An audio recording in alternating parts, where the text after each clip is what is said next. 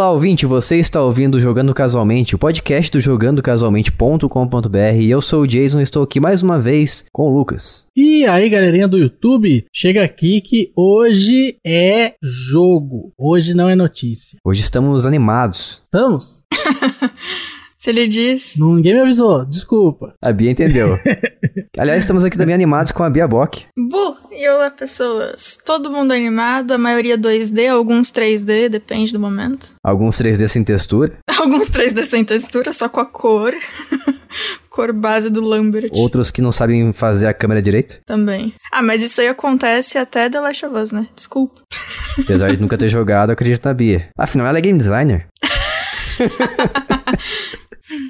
Desculpa, gente, é que a câmera do início do primeiro realmente me incomoda. E o assunto que a gente vai falar aqui hoje é um assunto muito interessante, que me lembra uma coisa também, uma indignação que eu tenho. Não sei vocês aí, eu acredito que vocês tenham também, mas é, a gente vai falar de uma empresa que vai estar bastante presente nesse assunto de hoje, que é a Disney. Uhum. Ela vem tirando todos os produtos dela ultimamente do, dos... faz tempo, na verdade, né, dos outros serviços de streaming, como por exemplo o Netflix. Então você tem que assinar também vários serviços de streaming para poder assistir aquilo que você queria. Eles não ficam indignados com isso também, porque eu eu comecei, tinha começado a assistir o DuckTales no Netflix fazia um tempo, há algum tempo aí depois, de repente ele saiu, quando ficaram sabendo que ia estrear o Disney Plus. Eu não fico indignada não, porque tá totalmente no direito deles, ainda mais com a quantidade de coisas diferentes que eles têm. É, coisas, coisas diferentes assim, eu não sei, porque eu peguei um tempo gratuito aí nos Disney Plus recentemente. Eu não vi muita vantagem não, não sei se é eu que não gosto tanto assim da Disney. Bom, é, eu tenho e eu gosto, então acho que é bem relativo. Mas até então, tipo, que diferença que faz ter mais o Disney Plus? Já tinha um monte, tinha um monte que a gente nem tem acesso, tipo o Hulu, o... a Stars também fez uma própria agora, não fez? Ou juntou juntou com outra, sei lá. É, agora Stars, na verdade, eu acho que é, é uma parte da Disney, é um segmento da Disney. Ah, eu sei que o que eu tô mais usando recentemente é o Crunchyroll. Ah, também. Ah, agora tem a Funimation também, aí tem mais essa. O Crunchyroll gratuito ou a versão paga? Não, gratuito. Ah. Não pago nada não. Que aliás, o Crunchyroll até hoje, ele não tem a função de baixar o arquivo, o, episódio, pra você assistir offline. Cara, eu acho que tem sim, mas é só no pago. Não tem. As não, pessoas. Essa aí é uma das maiores reclamações que até hoje as pessoas fazem. Assim, eu acho que eu gostaria que tivesse, mas eu de novo não vejo um problema não ter, na verdade. Até porque é, é pra ser um serviço de streaming, não de download, né? Sei lá. Ia ser incrível. Mas assim, ia ser incrível, tipo, imagina, você tem o Yu Hakusho dublado pra, ba pra baixar, ia ser maravilhoso. Aí é da hora.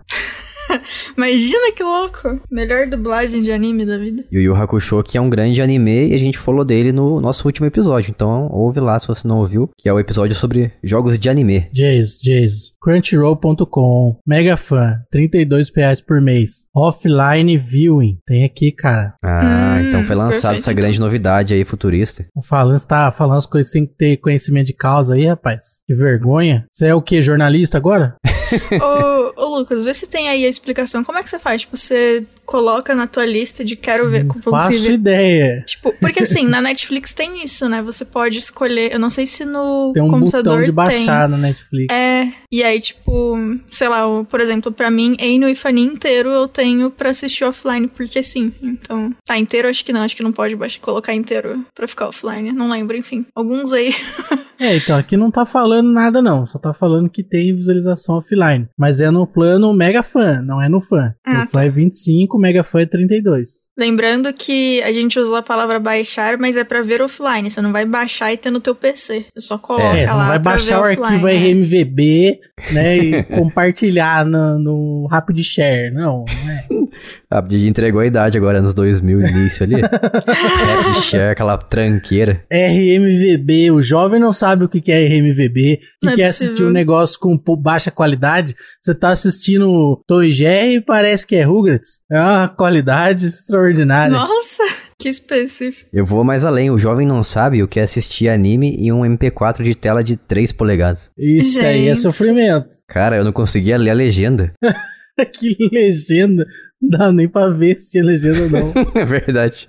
Em qual ano que tinha o Emule tava em alta ainda antes de surgir aquele Lime alguma coisa? LimeWire? Por volta de 2007, 2008. Que todo mundo chamava de Limeware. Limeware. Só que não era Where, é Wire. Eu chamava de Limewire também. Mudou minha vida agora, hein? não, é Limewire. Olha só. Caramba. É, é, é fio. Ah. É o fio de limão. Fio de limão. Nunca, é que eu nunca parei para ler o nome dele, assim. Eu só falava de tabela mesmo. Ninguém fazia isso. Era, as bom. pessoas liam só a parte do Lime. O final era Where. Não, é Where. Com Entendeu? certeza. Ah, eu confio nas pessoas. As pessoas estão falando, eu falo também. Uhum. Só reproduzo. Não, eu lembro que teve algum momento X que eu decidi que, nossa, vai ser uma ideia incrível baixar Full Metal inteiro, baixar Yu Yu Hakusho inteiro, baixar. Era tipo uns quatro animes. Idiota, né? Obviamente, eu não consegui baixar nenhum deles inteiro. Desisti na metade do primeiro e fiquei tipo, ah, esses três episódios são incríveis. tá top, já, tá ótimo, adorei. Ai, lindo, nossa, eba. Mas graças à tecnologia, atualmente a gente tem essas funções aí de assistir vários episódios ao mesmo tempo. Quer dizer, ao mesmo tempo não, né? É. Baixar todos os episódios para assistir ali, uma lista inteira. Imagina, você vai no. Você olha o computador do Jason, ele tá assistindo. Tem Naruto de um lado, e na outra aba ele tá passando ao mesmo tempo o Hellgirl, aí tem Full Metal Alchemist clássico e o Brotherhood ao mesmo tempo também para ver as comparações. Olha, eu já fiz isso com um videogame, jogando um jogo aqui e assistindo um anime ali. Ah, não, mas aí tudo bem. ah, mas daí você não assistiu o anime. Principalmente porque eles estão. Você põe no anime lá, aí tu tá olhando pra tela da televisão e no anime eles estão. E aí, você entendeu o quê? Entendeu nada. Tá falando em japonês. Nossa. Cara, isso aí é assistir desenho de forma dinâmica. Ah, você, você tá absorve bom. as partes mais importantes. E assim que eu assisto filme hoje em dia, filme que eu, que eu não quero assistir Quando alguém inteiro... grita, você olha pra tela e lê legenda, é isso? Exato. Hoje em dia, quando eu quero assistir uma série ou um filme rapidamente, hum. eu vou pulando de 30 em 30 segundos. Vou pegando só as partes dos trechos assim. Não é possível. E vou supondo o que tá acontecendo. Ah, eu tô rindo porque é, é, assim que eu assisto Attack on Titan. Porque ah, é só enrolação, velho. É só enrolação. É uma vergonha esse Attack on Titan. E eu assisto dublado, pessoal com voz misturando é, Rio de Janeiro, Minas Gerais, São Paulo e Rio Grande do Sul. O mesmo personagem misturando tudo. E é isso aí. Muito legal mas eu assisto pulando. Inclusive, já que a gente abriu parênteses de, de anime, queria ah, deixar já começou aqui... a otaka lá, ó. Não, só duas coisas. eu tô... Pessoas... Atacou otaka. Que são... pessoas que gostam de animes aí, que estão ouvindo. Se vocês souberem algum lugar para eu baixar dublado Twin Speaker. Pirateira. E. Ah, porque não tem, mano. Se você, se você vier pra mim com um DVD, eu compro. Do nada, do nada, ligou o modo Revolt. Você não tá entendendo. Eu gosto. Não tem, você tá entendendo. não, é eu gosto tanto desse anime. Como é que é o que você quer ver aí? O quê? São dois. É Twin Speaker e o outro é, é The Twelve Kingdoms, a versão dublada. Eu sei, eu achei um lugar que tem online o Twin Speaker dublado, mas aí eu queria tanto ter é, salvo o Twin isso. Speaker, tipo, alto-falante gêmeo, é isso? Não é, mas vai ser agora, porque eu achei incrível. É assim, ó, Twin Speaker. Parece aquele aplicativo que o pessoal usava para conversar no CS, o TeamSpeak. Isso, esse mesmo. Nossa, eu procurei tanto. Nossa, Twin Speaker é literalmente... É como fala. É alto-falante gêmeo, só que com sotaque. escrito é, o alto-falante escrito errado. Nossa, mano, é muito bom. Com isso a gente entra no nosso assunto, que é jogos de desenho É isso aí. Mas vamos parar de enrolação aqui. Vamos, antes da gente ir pra pauta. Bom, desculpe. Iremos para ah, o nosso jogo. Ah, não, tem um... somente. Não, a gente vai jogando com a sua mente. E será que vai ser o jogo de verdade ou vai ser a versão maluca do Jason? Ih, vai ser uma ladroagem do Jason. Vai. Devido a requisições aqui da, do público nosso, a gente vai voltar. Eu, eu vou fazer novamente o jogo normal. Toma, trouxa. A versão comum. Obrigada, público, seus lindos, que tem algum senso, é diferente do Jason.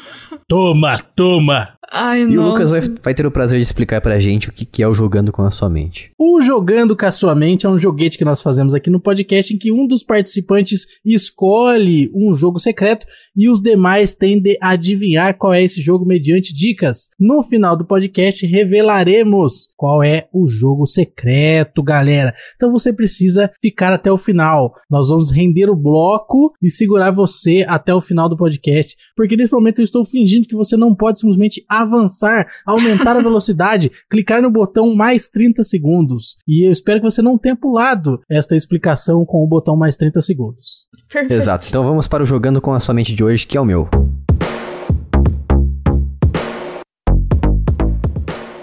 Começando aqui as minhas dicas sacanas. Põe aí, vai, vai, vamos ver, vai. As lá. minhas dicas, cujo objetivo único é a maldade. Ai, ai, viu? Ele vai escolher. Jason é no nível que eu vou escolher um jogo que tá na minha mente, vocês nem sabem que existe. Não, é, ele faz engenharia reversa. Ele pensa qual jogo eu posso inventar mais sacanagem. Isso. E aí ele, ele pensa ao contrário. Ele inventa sacanagens e daí ele fala qual jogo encaixa nessas sacanagens. e aí ele pega um, entendeu? Nossa, deve ser isso mesmo. É um jogo que eu estou olhando para ele aqui.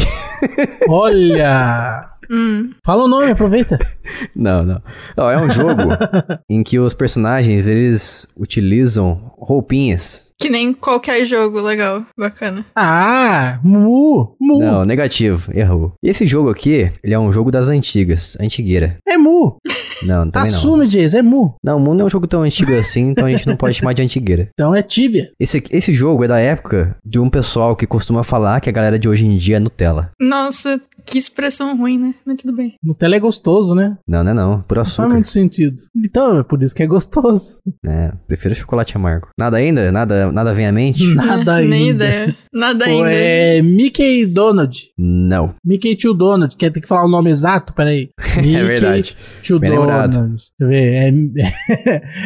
eu não acho, meu Deus, qual é o nome do jogo. É Disney Magical Quest, starring Mickey e Minnie. É Negativo. Esse, não? Não. Então é o Magical Quest 2. Não, a Bia quer falar. Um... A Bia quer chutar também, deixa ela tentar aí. Fala aí, Bia. Desculpe. é, vai acabar sendo uma, uma dica também, mas você não precisa responder se não quiser.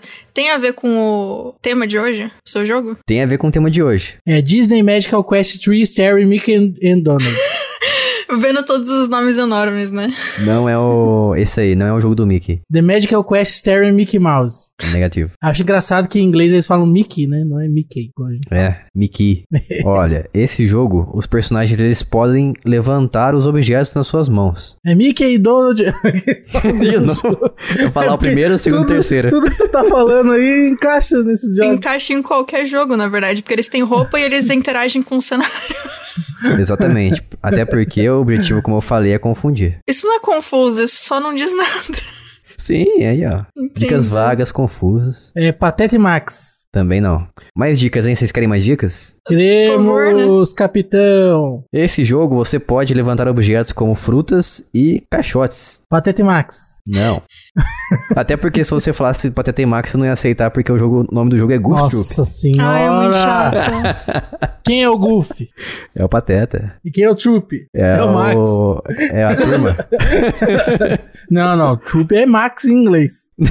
não sabe É. Pateta e Max, que é Goofy e Troop. Ah, então, tá bom. o Goofy é o Pateta. Revelação e Troop aqui. é o Max. Não sabia isso aí? É uma enciclopédia ambulante, Lucas. Aqui a gente sabe tudo, né, de videogame. Ó, esse jogo tem certas fases ambientadas em locais como, por exemplo, um jardim e também uma cozinha. Jeová Jiré. Oi, né, bicho? Exatamente, esse jogo mesmo. Eba. Parabéns, esse jogo aí eu ia falar, eu ia falar mais dicas que ia deixar muito na cara qual jogo que seria. Eu ia falar o seguinte, que é um jogo que você pode jogar de forma cooperativa. Um deles usa um chapéu, um chapéu e uma jaquetinha e o outro usa uma camiseta parecendo uma camiseta havaiana. E também eles comem nozes. Claramente Pateta e Max. Esse jogo Claramente. Aí. Claramente. Um jogo muito divertido que a gente vai falar aqui mais, mais tarde. Que inclusive é o jogo que deu origem a Resident Evil, né? Ah, é? Pateta e Max deu origem a Resident Evil. Ah, tá. Achei que você tava falando do jogo que a Bia acertou aqui. Não. E se você quiser saber o nome desse jogo, você fica até o final. Então, nesse momento, a gente vai falar o nome do jogo que eu falei aqui do Jogando com a Sua Mente. Então, fica até lá. Então, vamos pra pauta de hoje. Vamos lá, então.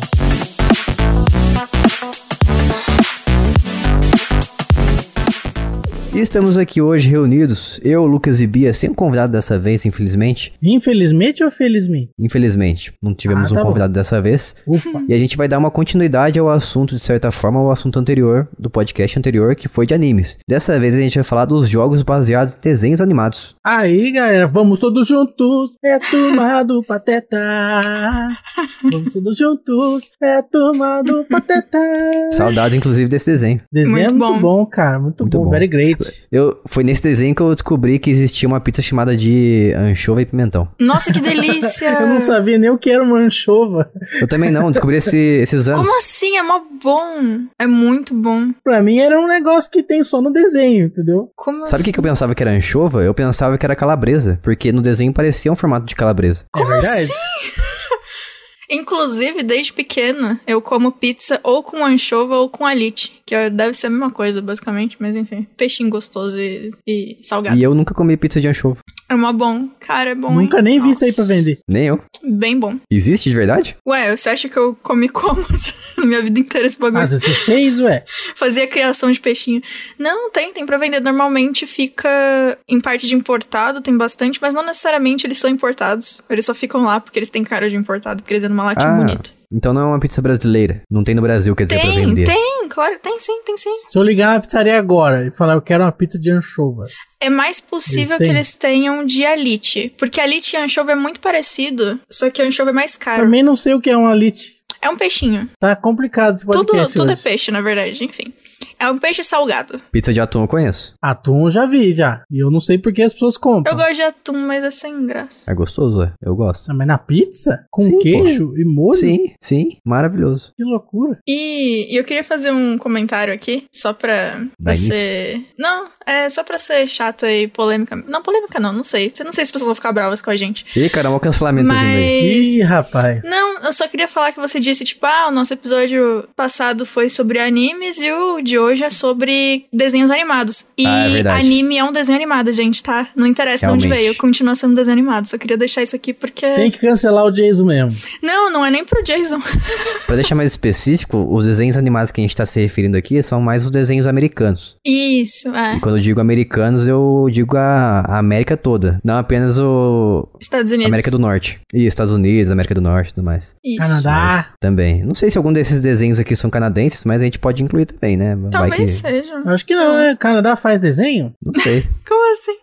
Não sei, eu não lembro de ter visto nenhum desenho canadense. Eu sei que Canadá faz bacon. Ah, justo. É verdade? Eu só sei disso por causa pra outras crianças. Ah, nossa, ok.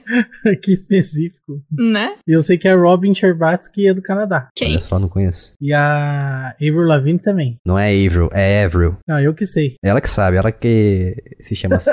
Ela que inventou esse nome, né? Sim. Ela era bebê, perguntaram pra ela, como é que você chama? Ela colocou só de sacanagem. Só pra fazer o pessoal errar o tempo todo. Só pra confundir só. Árvores. Árvore Lavigne. Nossa. Árvores somos nós. Mas vamos lá falar dos desenhos animados aqui, os desenhos americanos. Eu quero começar com a seguinte pergunta que eu já vou começar respondendo essa própria pergunta que eu vou fazer. De- Gente. Desde quando vocês têm contato com os desenhos animados? Com esses jogos de desenhos animados, na verdade? Ah, sei lá, uns seis anos. Seis, seis anos de idade ou faz seis anos? Não, seis anos de idade, tô chutando. Eu tô com 20, né? Então faz 14. Ah, 20, cada perna.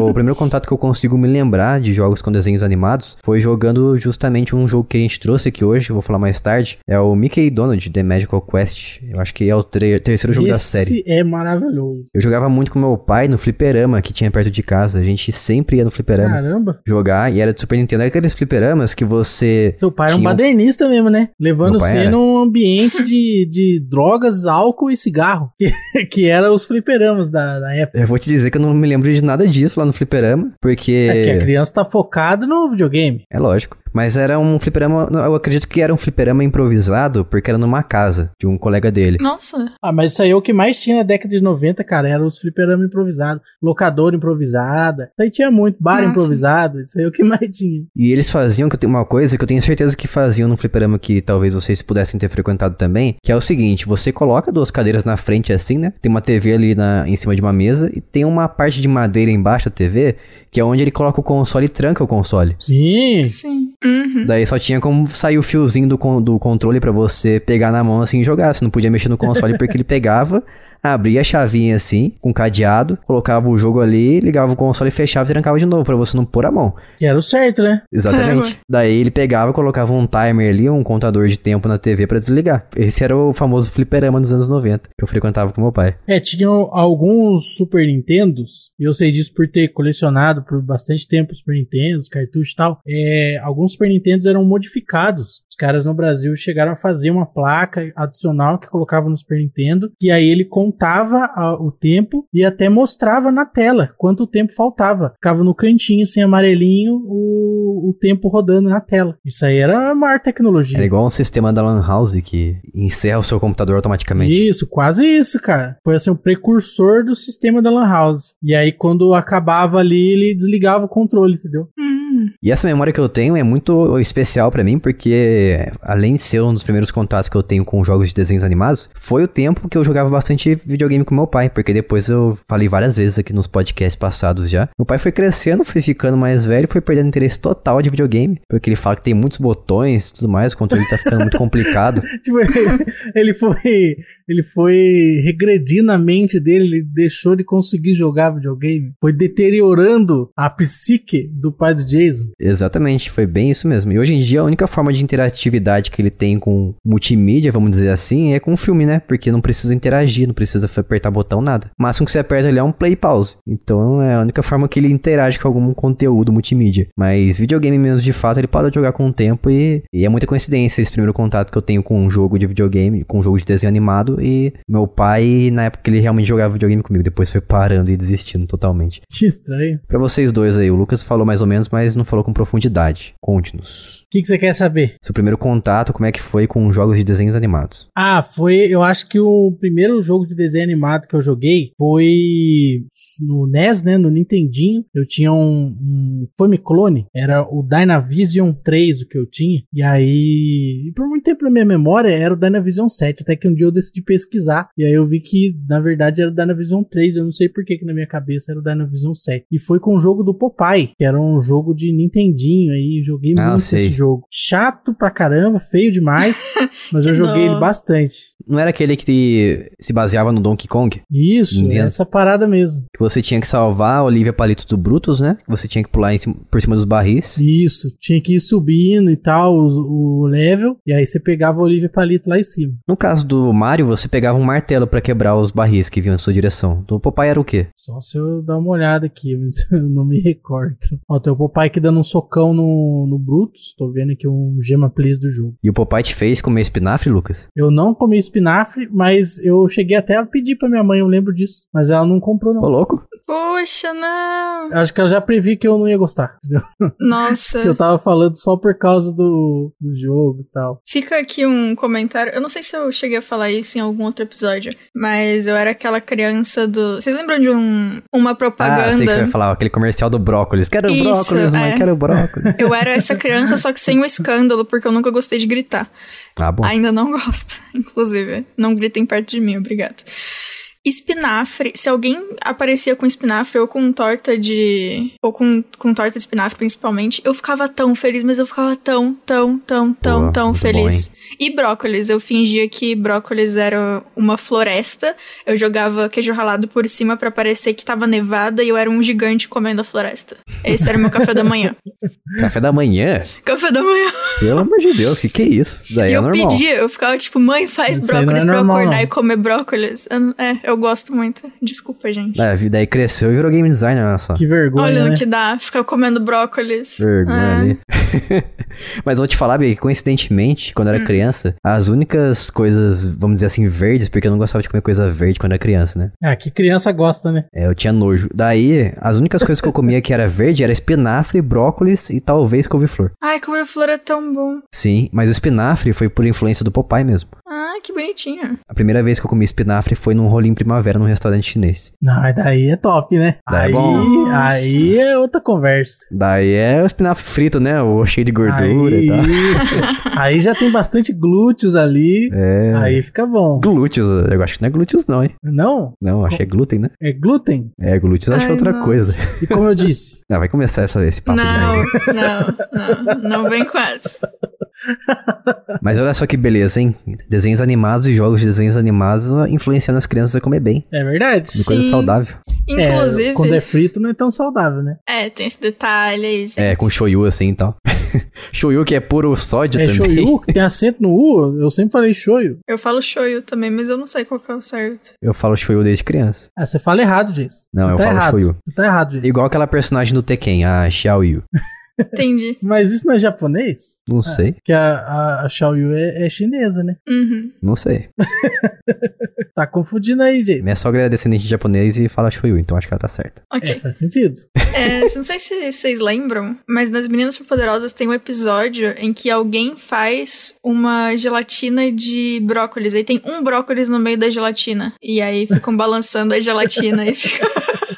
Aquele um brócolis maravilhoso. E você, Bia, fala pra gente como é que foi o seu primeiro contato com jogos de desenhos animados? É, eu cheguei a ver um pouco pessoas jogando em seus respectivos consoles da época, mas como eu tive um gap de, de não ter muitos que foram que lançados, é um como eu tive um espaço sem consoles, porque tipo, eu comecei com Atari e pulei direto pro PlayStation 2, é, eu tinha acesso ao PlayStation 1 na casa de um primo, mas tipo, era só isso. Então eu não jogava de fato.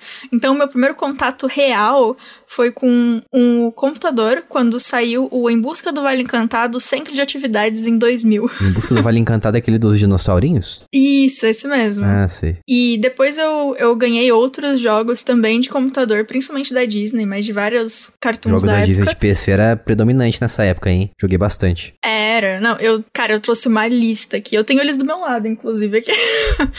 mas esse aí do Em Busca do Vale Encantado, basicamente, eram, tipo, vários, vários, vários minijogos jogos. Tinha desde é, você é jogado em um labirinto e tem que ir andando com um dos dinossauros para poder achar a saída e outros objetos.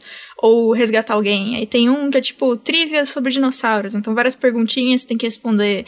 Tinha um outro que era cria seu dinossauro. Aí você pode pegar partes do dinossauro, tipo um tronco de um, patinha do outro, rabo de outro e ir juntando do jeito que você queria. E enfim, tipo, eram muitos minijogos. Se eu não me engano, um dos meus favoritos era um que você tinha que fazer os personagens passarem de um lado a outro de um rio, eu acho. Era alguma coisa assim. Eu ainda tenho o, o CD aqui, mas eu não sei se ele funciona, senão eu testava. Mas assim, é. Nossa, eu joguei muito esse jogo, muito. Infinito. Eu gostava muito, era só esses minigamezinhos, assim. Mais tarde eu peguei também um de 101 Dálmatas, Pequena Sereia, Nova Onda do Imperador. Nova Onda do Imperador, inclusive. Baita joguinho de, de PC, hein, gente? Incrível. Pequena Sereia também é de PC? De PC também. Caramba, será que é o mesmo que eu joguei no PlayStation 1? A gente vai descobrir daqui a pouco. Hum, talvez. E aí, esse foi meu primeiro contato. Foi tudo no computador, jogando de fato, né? Eu já tinha visto alguns jogos de desenho, mas eu não tinha pegado no controle de fato para jogar. PC Master Race.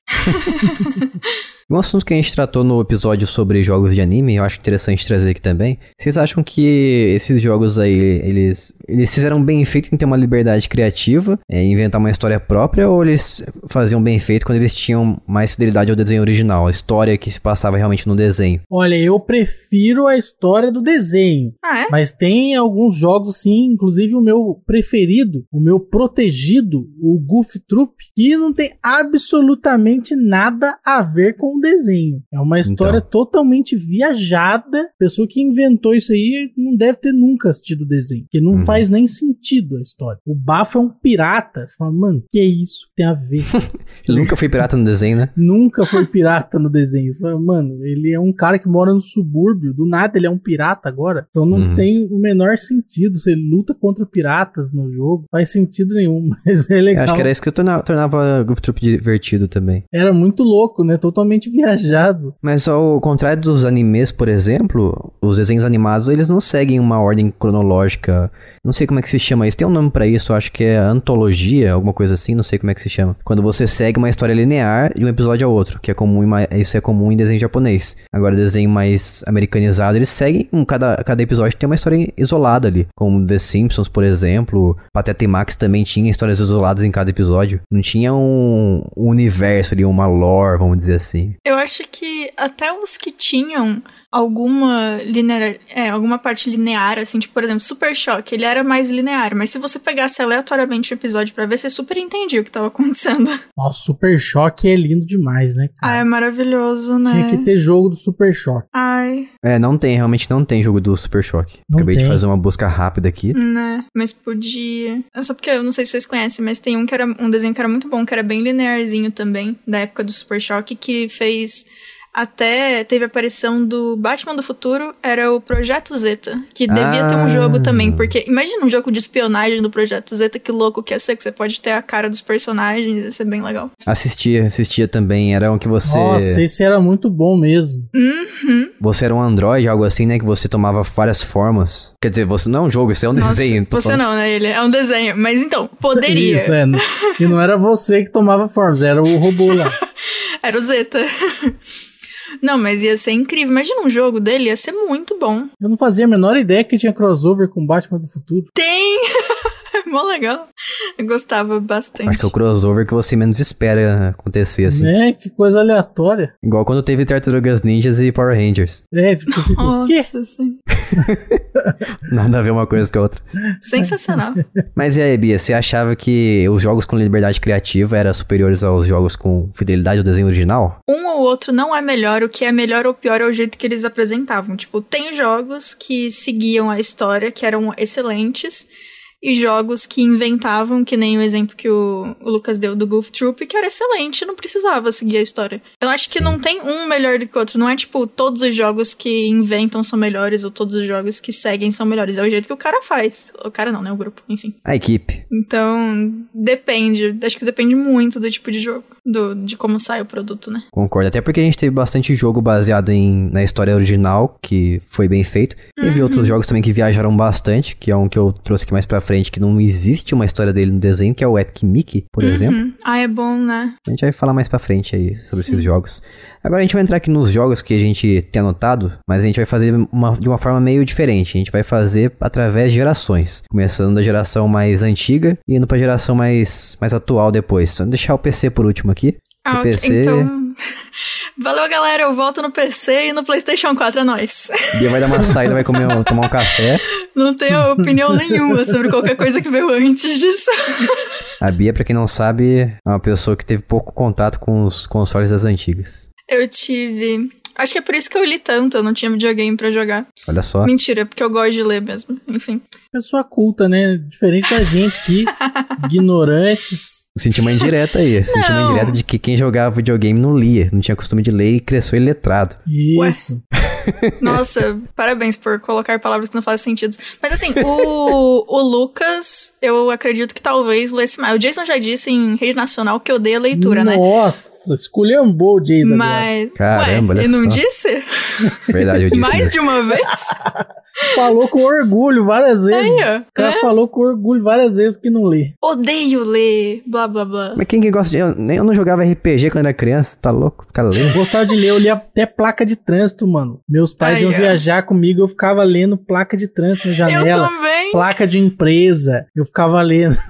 Parabéns. Não, mas uma coisa é você ler essas placas aí, de embalagem de shampoo, esse tipo de coisa. Outra coisa é você pegar um livro pra debruçar em cima ali e ficar lendo. Não, mas aí provavelmente você teve uma experiência muito porcaria porque te deram um livro de adulto pra você ler. Deve ser. Sim. Isso aí é uma coisa que estraga a leitura pra criança, né? Me deram um curtiço na segunda, na primeira série. Meu Deus do céu, que Ai, eu horrível. nunca entendi isso. Nossa, na segunda, meu Deus. Não, É, segunda não, minto, foi na quinta. Mas Ah, mesmo assim. Menos mal. Não, mesmo assim tá, tá meio ruim. O curtiço, assim, acho que uma oitava acho que já tá, tá legal. Já, Então era 11 anos, meu. Gente, imagina que lindo que ia ser se chegasse, tipo, porque assim, a escola quer que o aluno queira ler. Por que, que não entrega, tipo, Harry Potter pra galera ficar animada e mais pra frente dar os, os livros de que vão cair no vestibular, sabe? Não precisa cinco anos falar, toma aqui, você vai ler Machado de Assis. Não faz sentido nenhum. Por que, que me dá um, um manacão do Mickey? Um argumento que eu já ouvi, assim, eu até consigo projetar isso na minha realidade de estudante, lembrando, Uhum. se fazendo uma retrospectiva, é que você dando um livro interessante ou não, as pessoas que não gostam de ler não vão gostar mesmo e não, não vai resolver. Até porque, se fosse assim, se todo mundo gostasse de Harry Potter, na, imagina minha classe de alunos, sei lá, dois ou três de 40 que gostavam de Harry Potter. Então também não Uhum. ia adiantar você dar um livro infanto-juvenil como Harry Potter, porque vai ter aluno que vai achar Harry Potter uma porcaria. Yes. É, isso até faz algum sentido e tal, só que aí você pensa então no contrário. Em vez de a gente pensar nos alunos que não gostam de ler, vamos pensar nos alunos que gostam de ler. Os alunos que gostam de ler, eles gostam apesar dos livros que você deu para ele ler e não por causa deles. Então, ainda que você não consiga converter um aluno que não gosta de ler a gostar de ler, você vai incentivar aquele que gosta. Então, talvez o argumento da conversão do aluno não seja o melhor no quesito Sim, Harry sim. Potter para adolescente. É, mas assim, ainda, ainda nisso, por exemplo, vamos supor, tá, a galera que não gosta de ler e já decidiu que não gosta, realmente é difícil de, de chegar neles. Mas tem é, sempre aquela galera no meio que deve pensar, tipo, ah não, vai, talvez, quem sabe, até que eu goste, aí lê Capitu, aí já era. Dom Memória- Casmurro, né? Se bem que o. É, Oh, Memórias Póstumas de Brás Cubas eu tinha gostado até na época. Não, Memórias é Póstumas de Brás Cubas é horrível. Eu, eu, Sério? Eu, eu, eu desfaço amizade com quem gosta de Memórias Póstumas de Brás Cubas. Não, assim, eu gostei na época porque as contrapartidas foi tipo tio. Meu Deus, que ideia horrível. Você já leu tio? Tio é chato, hein? Desculpa aí se vocês gostam do T-I-L. Não, mas Dom Casmurro é um livro que é de trás para frente. Começa Sim, a falar personagens incrível. que você não sabe. Lá na frente que você vai descobrir o que, que era que ele tava falando. Não faz o menor sentido esse livro. Tá tudo bem. Mas enfim, é isso aí. Tipo, talvez a galera que. Revoltado com o Dom Casmurro. Tá tudo bem, Lucas. Um dia a gente faz um episódio bônus sobre filme, é, livros que revoltam o Lucas. Eu li o, o resumo de Dom Casmurro, fiz todos os trabalhos através do resumo, mas eu tava tão revoltado e esse livro era tão ruim que eu falei pra professora, na moral, tipo assim, olha, eu não li isso aí não, é muito ruim. Eu li o resumo, só vou fazer o trabalho aí só lendo o resumo. Lucas, Parabéns. mas como você não leu?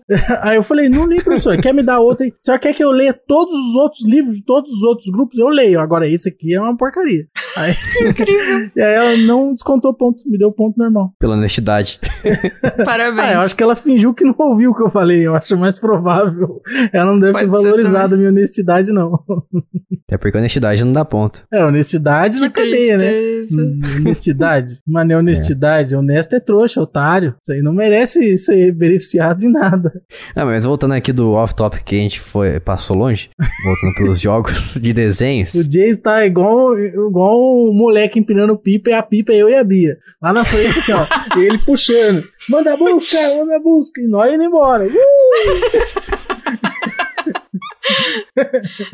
Começando aqui pela geração Nintendinho, o N NES, ou NES, como muita gente chama. Quero conjurar aqui o primeiro jogo que eu trouxe, que é o Bart vs Space Mutants. Vocês chegaram a jogar esse jogo? Não. Joguei, mas depois do tempo. Joguei no emulador. Você tinha tanta raiva quanto eu desse jogo também, porque ele não explicava absolutamente nada. Não, é muito ruim. Nossa, difícil de jogar, eu não conseguia passar Mas, nada. Sem falar que, além dele não explicar nada, porque você tinha que deduzir que você precisava pintar Nossa. os alienígenas, eu acho que era de.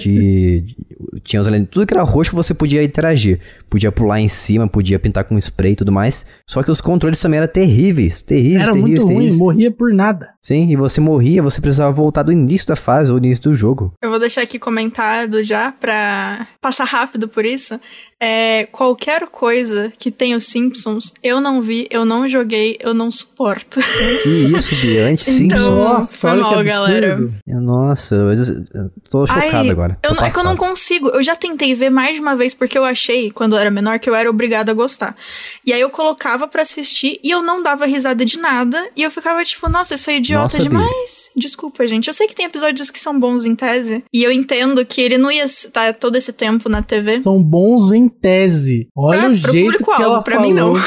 de Simpsons. Sabe por que, que Simpsons é bom? Porque a coisa do dia a dia ali é o humor bobo, inocente, pastelão. Então, não me atinge. Desculpa. Quer dizer, inocente não é não, vai. Ah, não é inocente. Nem um pouco. não é, não é mesmo.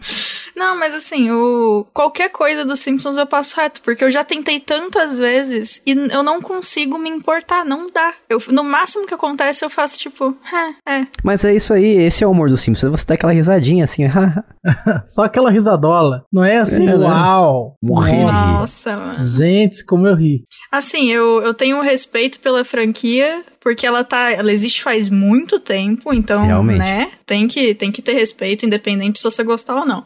Mas assim, eu tô, de alguma forma, em algum momento da minha vida, eu caí milhas longe do público-alvo de Os Simpsons e eu não consigo. Nenhum, nada dos Simpsons me puxa de volta. Talvez a única coisa que pseudo me puxou de volta foi a, uma das atrações que tem, mas é porque é, é uma atração e aí eu ignorei que era dos Simpsons e me diverti só, então tá tudo bem.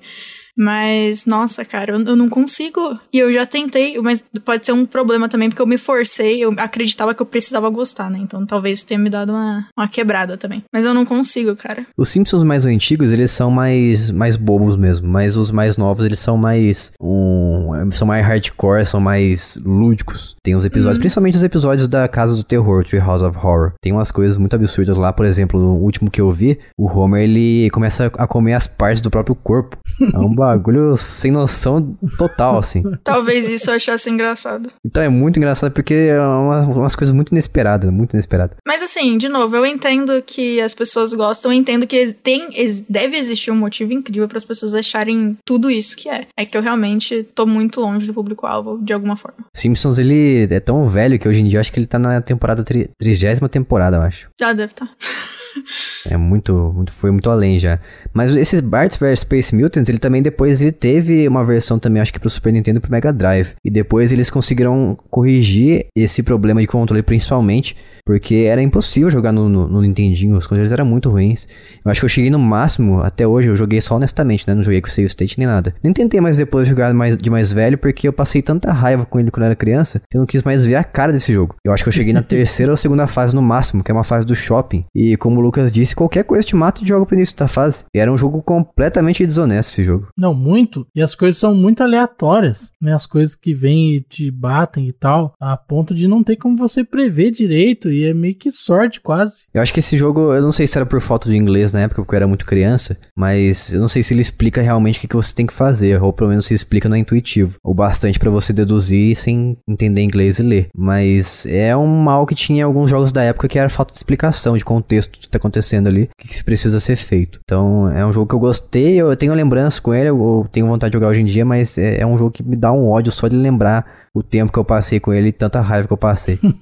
inclusive, deixa eu só fazer um comentário aqui. O Calisto tinha me mandado um vídeo, inclusive ele colocou, apesar de ser sobre os Simpsons, eu acho que você vai gostar, porque fala sobre a narrativa de um episódio específico que é o, o inimigo do Homer, sei lá.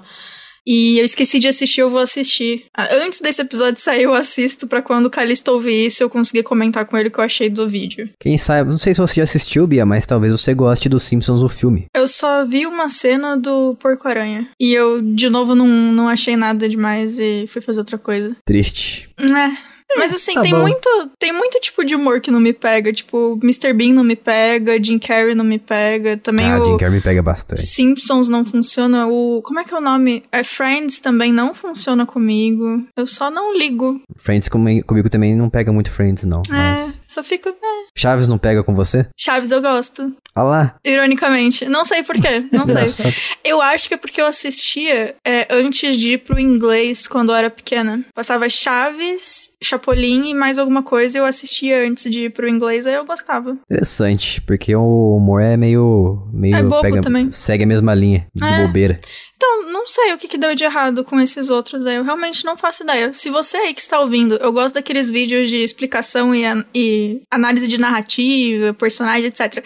Se tem algum vídeo que vocês conhecem de alguma dessas coisas que eu falei que eu não gosto, me manda. Porque eu gosto de ver vídeo, então pelo menos eu fico inteirado no que tá acontecendo. Manda para a Bia um vídeo tutorial aí, como gostar de Simpsons. Como achar Nossa, graça de Simpsons. Ia ser incrível se tivesse um vídeo desse. Se tiver Imagina. um vídeo desse, eu assisto. Se não tiver, alguém grava aí que eu assisto. Isso aí. Outro jogo de Simpsons também, que eu gostei bastante quando eu joguei, eu joguei mais velho depois em emulação mesmo, porque era um. Provavelmente era uma máquina que não tinha no Brasil aqui. Eu fiquei sabendo que é uma máquina com quatro lugar, espaços para você jogar em quatro pessoas, que é o The Simpsons Arcade. É um beat'em up dos Simpsons, basicamente é isso, não tem muito o que dizer. Um jogo dos Simpsons que você podia escolher entre a Marge, o Homer, o Bart e a Lisa. Cada um tinha seu equipamento ali único. Eu acredito que a Marge atacava com um bebê com a Meg, alguma coisa do tipo assim, não lembro exatamente. Parabéns. Mas o Bart, ele andava de skate, atacava com o skate dele. O Homer, não lembro, acho que ele atacava com rosquinha, posso estar enganado.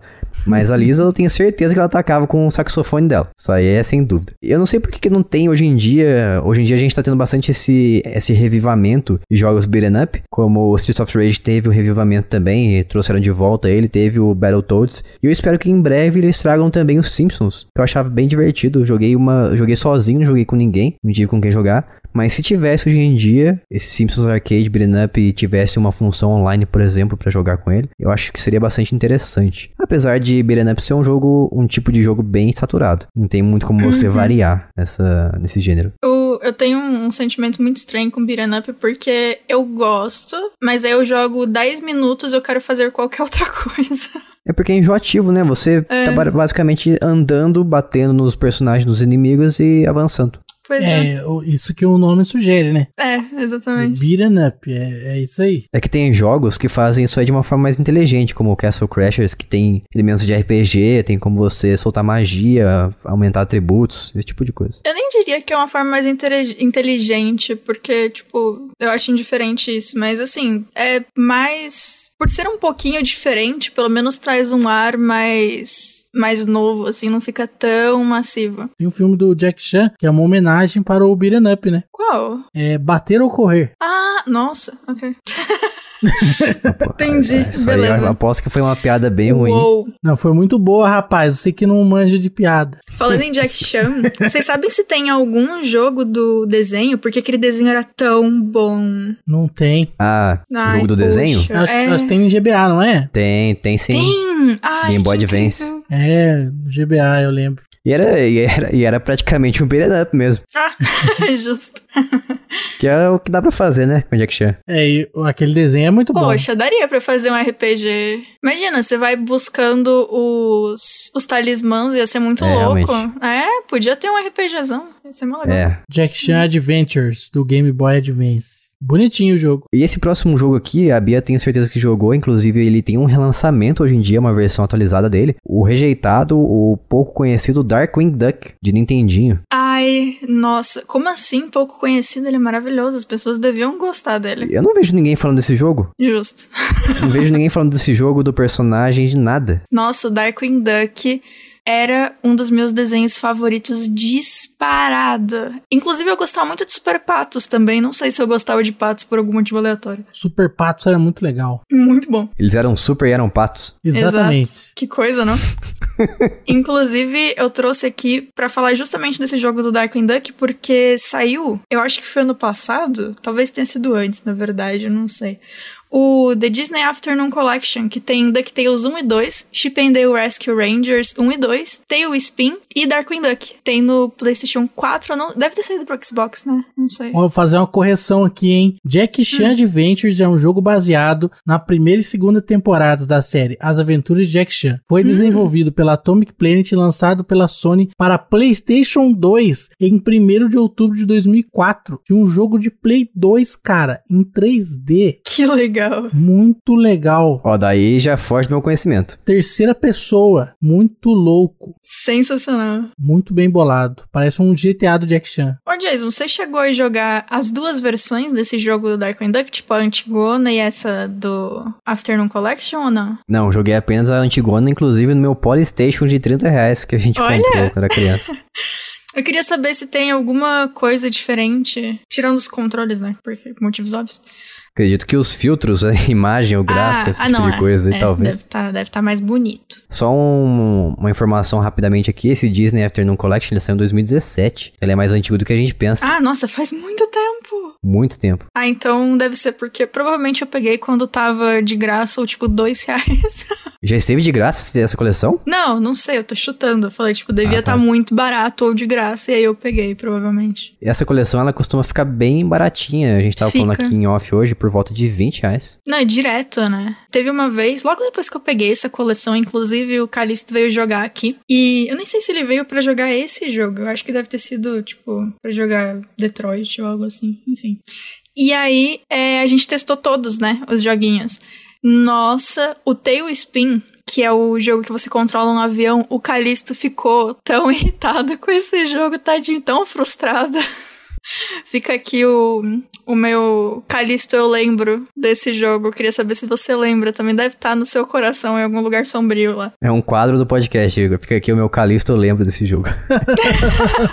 Exatamente. Mas esse Darkwing Duck, eu gostava tanto dele porque não tinha muita coisa parecida com ele no Nintendinho. Ele era uma mistura de DuckTales com, sei lá, Ninja Gaiden, por exemplo, e Mega Man. Uhum. Mega Man É bem porque você atira com a pistolinha do Darkwing Duck. Agora o Ninja Gaiden eu acho que é porque, pra mim pelo menos parecia isso, porque você pendurava nas plataformas. Daí você pendurava com a mãozinha assim e subia, né? O Darkwing Duck, ele é todo. Bom, todo dark. Todo Dark, todo Duck. Isso. E então, Wing tipo, também. Isso. Então, assim, é, tem aquele negócio meio, meio ninja de tipo, ele é um, entre aspas, um herói, só que ele faz tudo meio que nas escondidas, então era meio Batman, pato, enfim. Então, realmente, ele lembrava mesmo um joguinho meio ninja, assim. E o mais engraçado, que ao contrário de você, eu nunca assisti o desenho. Sério? Como assim? Nunca assisti, eu só conheci o des... eu só conheci o jogo e depois de muitos, muitos e vários anos depois que eu fui descobrir que existia um desenho dele. Nossa, eu assistia esse desenho, eu assistia, tipo, era um dos desenhos que eu via religiosamente quando ia passar, eu via todos os episódios, episódio repetido, assistia tudo. e a dublagem era tão legal. Nossa, saudades. Ai, agora eu quero assistir Darkwing Duck. será que tem algum lugar dublado? Deve ser na Disney Plus, talvez. Ah, será que tem? Nossa, eu vou até olhar. Mas o esse jogo, na verdade, essa coletânea, eles escolheram joguinhos bem legais. Tirando esse Tail Spin, eu não sei se a gente não entendeu como ele funcionava, mas os controles estavam péssimos. Não sei se foi incompetência nossa ou se o jogo realmente é meio complicado. Mas ele foi o único que eu não curti. Os outros eu gostei, sim. Eu não conhecia a maioria, né? Porque eu não tive os consoles que eles rodavam. Fiquei bem feliz de eles terem colocado, apesar do Darkwing Duck, obviamente, ser o meu favorito por motivos óbvios. É, o Darkwing Duck ele não era um jogo exatamente fácil, principalmente para é. criança. É ele exigia precisão, desviar uhum. dos personagens. Tem um inimigo lá que ele fica igual um personagem do Mega Man, que ele fica assim com tipo uma capa na frente, fica se cobrindo. Daí na hora que passa um tempinho assim, um intervalo de tempo, ele lança um projétil contra você. Você tem que pular e cair de novo no chão e atirar nele. Então tinha esses negócios estratégicos, tinha que pular numa plataforma para outra para você uhum. cair precisamente nela também, tinha que desviar dos inimigos, como eu falei. Então ele ele era bem desafiador. Então ele para mim, eu lembro dele como um dos melhores jogos do Nintendinho até hoje assim. Justo. E eu acabei de ver, não tem Darkwing Duck no Disney Plus, pelo menos no brasileiro não tem. Não Tristeza. sei se colocaram. Eles não iam colocar outro nome, né? Porque nem faz sentido mudar o nome de Darkwing Duck. É, é não tem não, gente. Triste. O pato da asa negra. Isso. E seguindo aqui outro jogo de pato também. que frase ótima. Mais um jogo de patos, que é esse que todo mundo conhece, hein? O DuckTales de Nintendinho. Sim. São os caçadores de aventura. Ele mesmo. Era nesse que as, uma das suas armas eram é, desentupidores de cor diferente que faziam coisas diferentes? Ou não era nesse? Não, esse aí é, é o jogo do tio Patinhas. Ah, desculpa, gente. Confundo. Ou como as pessoas chamam nos Estados Unidos, o Scrooge. O tio Patinhas, ele saía em grandes aventuras com o seu cajado, na verdade, a sua bengala, que ele podia utilizar como um pula-pula ou então como uma espécie de taco. Abria baús assim, a, a, batendo nos baús com a sua bengala, pulava sobre os inimigos com a bengalinha também, coletava cristais e tudo mais. E depois eu, eu percebo que hoje em dia vários jogos se inspiraram, basicamente, provavelmente se inspiraram nesse DuckTales do Tio Patinhas. Consigo lembrar aqui agora, por exemplo, o Donkey Kong Tropical Freeze, que você pode jogar com o Crank. Então ele tem uma mecânica bem, bem parecida com o do Tio Patinhas, que ele bate a bengala no chão assim e vira um pula-pula. É bem Justo. similar. Tem também o Shovel Knight, que faz a mesma coisa. Ah, verdade. E a gente, ele não utiliza uma bengala, lógico, ele utiliza uma pá. Só que é igualzinho a mecânica do Tio Patinhas. Esse jogo aqui, ele tem uma versão remaster dele também, e foi lançado para Xbox 360 e PlayStation 3. E ela teve uma época que foi anunciado que ela seria é, removida das lojas digitais. E ele ficou em promoção por 7 reais, mais ou menos, no Xbox 360, que eu lembro na época, que eu fiquei louco para comprar. Só que daí, felizmente, tinha o botão lá para você baixar a versão demo do jogo, do, da versão remaster. E eu baixei e eu relembrei como é que é a versão remaster e ela é um lixo. A versão remaster é terrível. Não sei o porquê, mas eu joguei, eu senti os controles estranhos. A, o, a, parece que a, o design dos personagens não combina com a fase, sabe? Parece jogo em flash. É muito estranho. Isso. Não que isso seja um demérito, mas assim, é, é um jogo que não combina. Ele, ele foi. Ele tem uma direção de arte meio estranha mesmo, não sei dizer. O cenário do fundo é 3D, o personagem é 2D. Apesar dos personagens serem bonitinhos, eles não combinam com o cenário, como eu falei. Tem parede invisível também, que é uma coisa que eu acho ridículo você utilizar em, em jogos. Ah, é complicado. Vem um flash de luz assim e fica tampando a parede. Parede invisível. Gente, coloca uma árvore alta, um poste, qualquer coisa, mas não deixa uma parede invisível no seu jogo. É uma coisa mais contextual, né? Que faz Ai, sentido de ter ali. Qualquer coisa. Mas que ele depois, depois as pessoas foram correndo comprar esse jogo aí. Muita gente até não comprou, falando que. É, eu vi muita gente em fórum dizendo que não lembrava o quanto esse jogo era ruim. Mas depois ele voltou para as lojas e voltou pro preço padrão, que eu acho que é de 30 reais. Deixa eu ver quanto é que ele tá aqui hoje. Tô vendo aqui, como eu falei, esse jogo tá exatamente R$29,99 no Steam e no Xbox tá custando 30 e 45. E ele não vale de jeito nenhum esse valor. Então, se você tiver interesse nele, espere ele cair de novo para 5, 7 reais, que daí eu acho que é um preço mais justo. Mas se eu fosse tivesse que escolher entre a versão antiga e a versão remaster, eu com certeza escolheria a antiga. Apesar de estar bastante ultrapassada já visualmente falando, mas é, casava mais os gráficos e o, a jogabilidade com, aquele, com aquela proposta 2D em pixel. Vocês não chegaram a jogar DuckTales? Eu joguei no Xbox, né? Ah, sim. Ah, o remaster. Isso. É, eu também. Só essa versão. Mas vocês chegaram a gostar do remaster? Vocês não sentiram deslocado alguma coisa ali? Não, eu senti horrível. é isso que eu senti. Engraçado, né? Eu acho que é o mesmo motivo, então. É, não, o jogo era muito estranho, parecia feito em flash, parecia que foi feito às pressas, sei lá, parecia que colocaram os personagens num, num jogo que já existia. Ah, que é, triste. Adaptaram, basicamente. Parecia um, um praticamente um Mugen.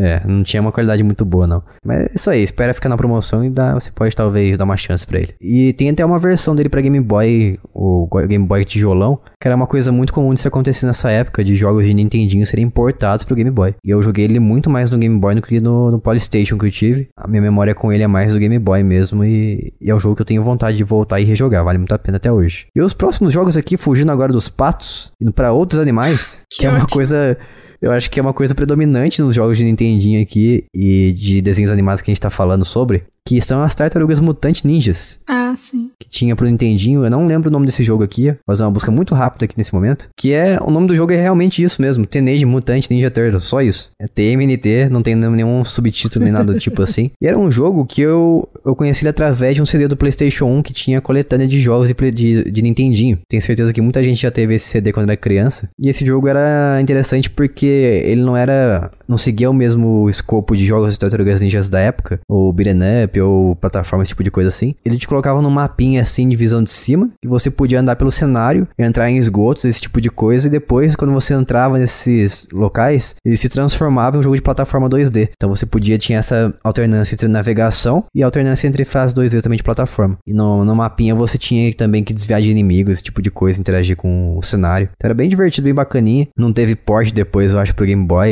esse aí foi um ponto fora da curva, mas eu me diverti bastante com ele. E também teve o Tartarugas Ninjas do arcade, que esse aí, meu amigo, eu toda vez que eu lembro que eu ia pra, pra cidade da Bia lá, São José dos Campos, meus pais me levavam quando era criança, e tinha lá um local, que eu não lembro o nome agora, era, é um shopping, Vale Sul Shopping, que tem lá. Isso. Lá dentro tinha um lugar que era cheio de fliperama, assim, cheio de máquina de arcade. Não lembro o nome do. Acho que era alguma coisa Park. Eu acho que era no Center Valley, não no Vale Sul. É no Center Valley, é. No Center Vale? Sul também tinha Eu um acho que. Não, era no Vale Sul, não, certeza que era no Vale Sul. Porque a gente não tinha costume de ir ao Center Valley. É que, é que assim, os três shoppings de maiores de São José tinham, em algum momento da vida, eles tiveram uma área de arcade. O do Colinas fechou, que era onde tinha o boliche. O do Vale Sul, o do Center Valley tá aberto até hoje. O do Vale Sul, eu acho que tinha mesmo. Mas eu acho que Eu não fechou. lembro do Vale Sul ter isso aí, não, cara. Tinha sim, certeza que tinha. Eu lembro que eu, eu ia lá toda vez, era lei. A gente chegava lá, comia bobeira no, na praça de alimentação ali, como sempre. Meus pais faziam comer bobeira e achava que isso aí era, era tava Eles. Te, eles te forçavam,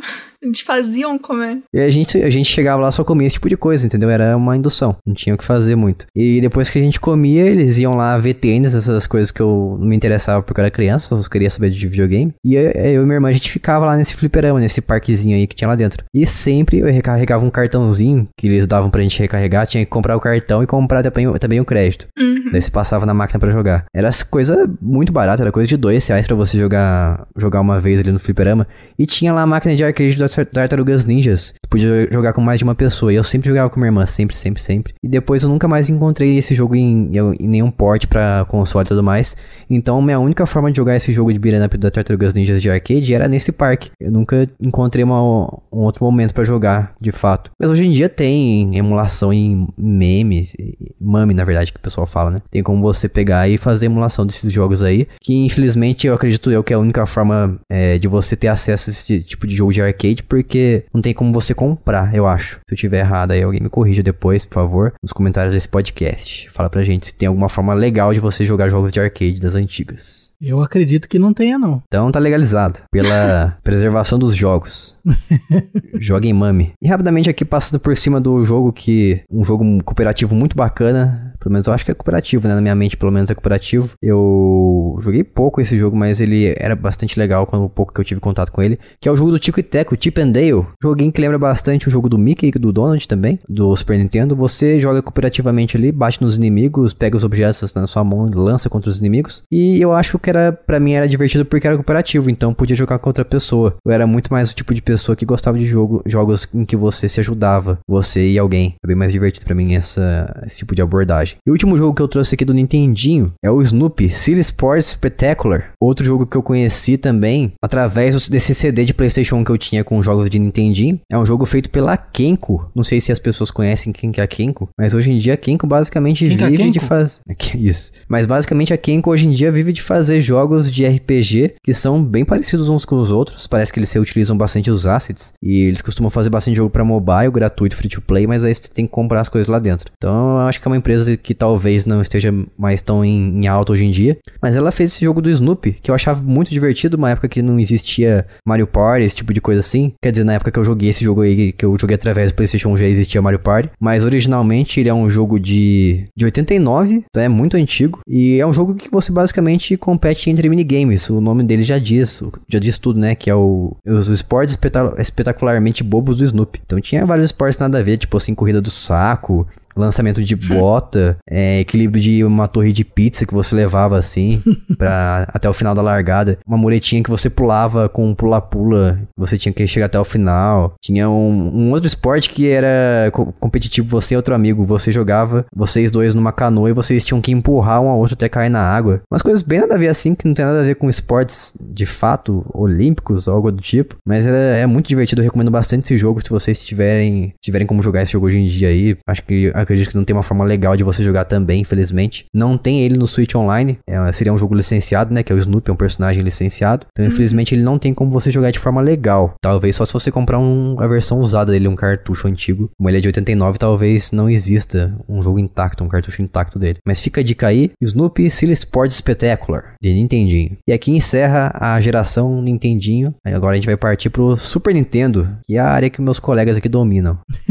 Pelo menos o Lucas, né? Fala pra nós aí, Lucas. Começa falando aí do Goof Troop, esse jogo maravilhoso. Goof Troop, um grande clássico do Super Nintendo, um jogo em que você controla Pateta ou Max e você consegue jogar com até dois jogadores. Esse jogo mostra os personagens ao mesmo tempo na tela, causando grandes confusões e discórdia, porque às vezes por querer, às vezes sem querer, mas você consegue machucar o seu amigo. Você consegue tacar na cabeça dele vasos de flor, pedras, né, e outros itens. Jogar ele na água também tem como. Tem como fazer muitas traquinagens que causam muitas risadas e também brigas, né? Por que não? E isso daí é uma coisa que a gente gosta muito no videogame. Pô, a gente jogou recentemente esse jogo na, em live na Twitch. É verdade. Eu não lembrava que ele, obrigatoriamente, ele tinha o Friendly Fire, que você acerta o seu amigo. Tem, é obrigatório. O fogo amigo, né, em português. Eu não lembrava disso, e agora eu lembro porque que eu ficava com raiva de jogar contra a pessoa. Mas ele é bem divertido porque ele tem umas, umas coisas únicas, como por exemplo o Pateta, né, que ele é maiorzão. Então ele era, ele era mais lento, porém mais forte. Isso. Então se você atacava, se você tacava os objetos na cabeça dos inimigos, você matava com um ataque só, com um hit. Não, mas depende do inimigo. Tem inimigo que morre com um hit do Max também. É verdade. Os mais fracos, Só tipo os mais cobrinha, né? fortes, é. Os mais. Não, os, os piratas também. Eram só os piratas especiais que precisavam de mais de uma porrada do Max. Mas o Max, em compensação, ele ser mais fraco, ele era mais veloz também. É verdade? Muito mais veloz. E esse jogo é muito interessante porque ele é muito focado em puzzle. Apesar de ter batalhas, de ter esses elementos de combate, de você atacar inimigos e tal. É, sei lá, matar tantos inimigos, todos os inimigos da fase ali, da, da tela, pra você poder liberar uma porta. Pegar uma chave e levar em outro lugar. Ou então você tinha que, aquele clássico lá, aquele momento clássico e de ódio ao mesmo tempo. Chutar uns objetos, umas pedras que tinham o símbolo de estrela, no local certo. Até acertar todos, assim você vai usando a parede pra você encaminhar ela até o local. E isso aí, se você ficava na frente um- com um personagem, ele quebrava a pedra. Você tinha que sair da tela e voltar pra tela novamente pra ele dar o respawn lá ressurgir novamente todos os objetos na tela. Ao mesmo tempo que ele era muito bom em cooperativo, ele também dava bastante raiva. e é triste que ele não tem também disponível no Switch Online, porque também, mais uma vez, é uma marca licenciada, né, da Disney, ou Pateta e o Max. E eu acho que dificilmente a gente vai ver ele um dia no Switch Online. Mas seria muito bom se tivesse novamente por causa do online que ele tem, como você jogar online com pessoas, mesmo, mesmo em jogos que não tem esse suporte. Uhum. Saudades. Não- eu acho que não existe nenhum jogo do estilo de Goof Troop até hoje. Se tivesse um remaster dele, olha só, ia vender bastante. Capcom tava perdendo a chance aí. Sem contar que, querendo ou não, só pelos personagens já ia vender, né? Porque, Sim. nossa, quem que não assistiu os, o filme, né, do Pateta e Max e achou incrível? Nossa, os dois filmes. Nossa, era é. muito legal. Era, acho que era Pateta, Pateta, o filme Radicalmente Pateta, acho que era o dois. Foi por causa do filme do Pateta 1, que eles ficavam cantando, eu tava tão viciado em assistir esse filme, que ele saía com o Max em viagem, né? O Max não queria viajar. Isso. Daí, daí o Pateta, pra acalmar o Max, pra tentar melhorar o humor dele, começava a cantar durante a viagem. E eu decorei essa música de tanto que eu assisti esse filme. e eu lembro que tinha uma ligação que você podia fazer pra Kelly Key na Band Kids, na época. Kelly Key no Band Kids? Eu acho que era uma coisa assim, a Kelly Key tava apresentando algum programa. Kelly Key nunca apresentou Nossa. Band Kids, não, cara. Era assim, cara. Apresentou, não é possível. Você tá confundindo com a Kira. Não tô. Caramba, é verdade, ela apresentou mesmo. Falei pra você? Eu falei, tinha certeza, tinha certeza total. Que? Daí, a Kelly Key me fez ligar pro Band Kids lá, porque tinha um, acho que um sorteio que você podia fazer. Só que eu não tava ligando pro sorteio. Eu, eu descobri... Kelly Key só apronta mesmo, né? Eu descobri que quando você ligava pro programa da Kelly Key na Band e você falava alguma coisa, ele depois te mostrava a mensagem que você acabou de gravar pra, pra você ouvir novamente, pra você ter certeza de enviar. Só que eu não enviava mensagem, eu ficava gravando e ouvindo eu cantando a música do Pateta e Max. do filme do Pateta. Você usava o negócio como um gravador. Sim, eu usei como um gravador esse, essa função aí do telefone, do, do programa aí que ela tava divulgando. Daí, no final do mês, veio a conta de 60 reais de telefone. Meu Deus. Uou. Nossa, ok, eu ia falar parabéns, mas acho que eu vou retirar esse pensamento. A culpa é de quem? A culpa é do Pateta que me fez ligar pra aquele aqui. ah, sim. Te obrigou, ele invadiu tua casa e falou: o senhor vai ligar agora, se não. Aliás, tudo a ver, né? Aquele que pateta a ligação, coisas nada a ver que eu tenho ligação. Sensacional. Mas é isso aí, Goof Troop maravilhoso, não, infelizmente não tem, não tem hoje em dia uma forma atual de você jogar ele sem ser um Super Nintendo de verdade. E um cartucho também. Agora, esse aqui é o jogo da minha infância que eu joguei com meu pai, como eu falei, que é o Mickey to Donald, Magical Quest 3. Magical Quest ou Magical. Ah, acho que é só Magical Quest, né? Magical Adventure. Agora eu não sei, eu acho que ele tem duas versões. Eu sei que ele tem uma versão pro Super Nintendo, tem também a versão de Game Boy Advance. Agora eu não sei se ele mudou o nome, deixa eu confirmar rapidamente. Olha, o de Super Nintendo chama de Mickey, Mickey and Donald Magical Adventure e o de Game Boy Advance chama Disney's Magical Quest 3 Starring Mickey and Donald. Caramba. Enfim, é o jogo do Donald do Mickey que eu jogava quando era criança com meu pai e eu joguei recentemente até com minha esposa, na época namorada. A gente se divertiu bastante porque ele até hoje ele tem uma fórmula bastante interessante, que é a seguinte, ele é um jogo de plataforma comum, só que o, o especial dele, o, o momento mais gostoso desse jogo aí, é que você podia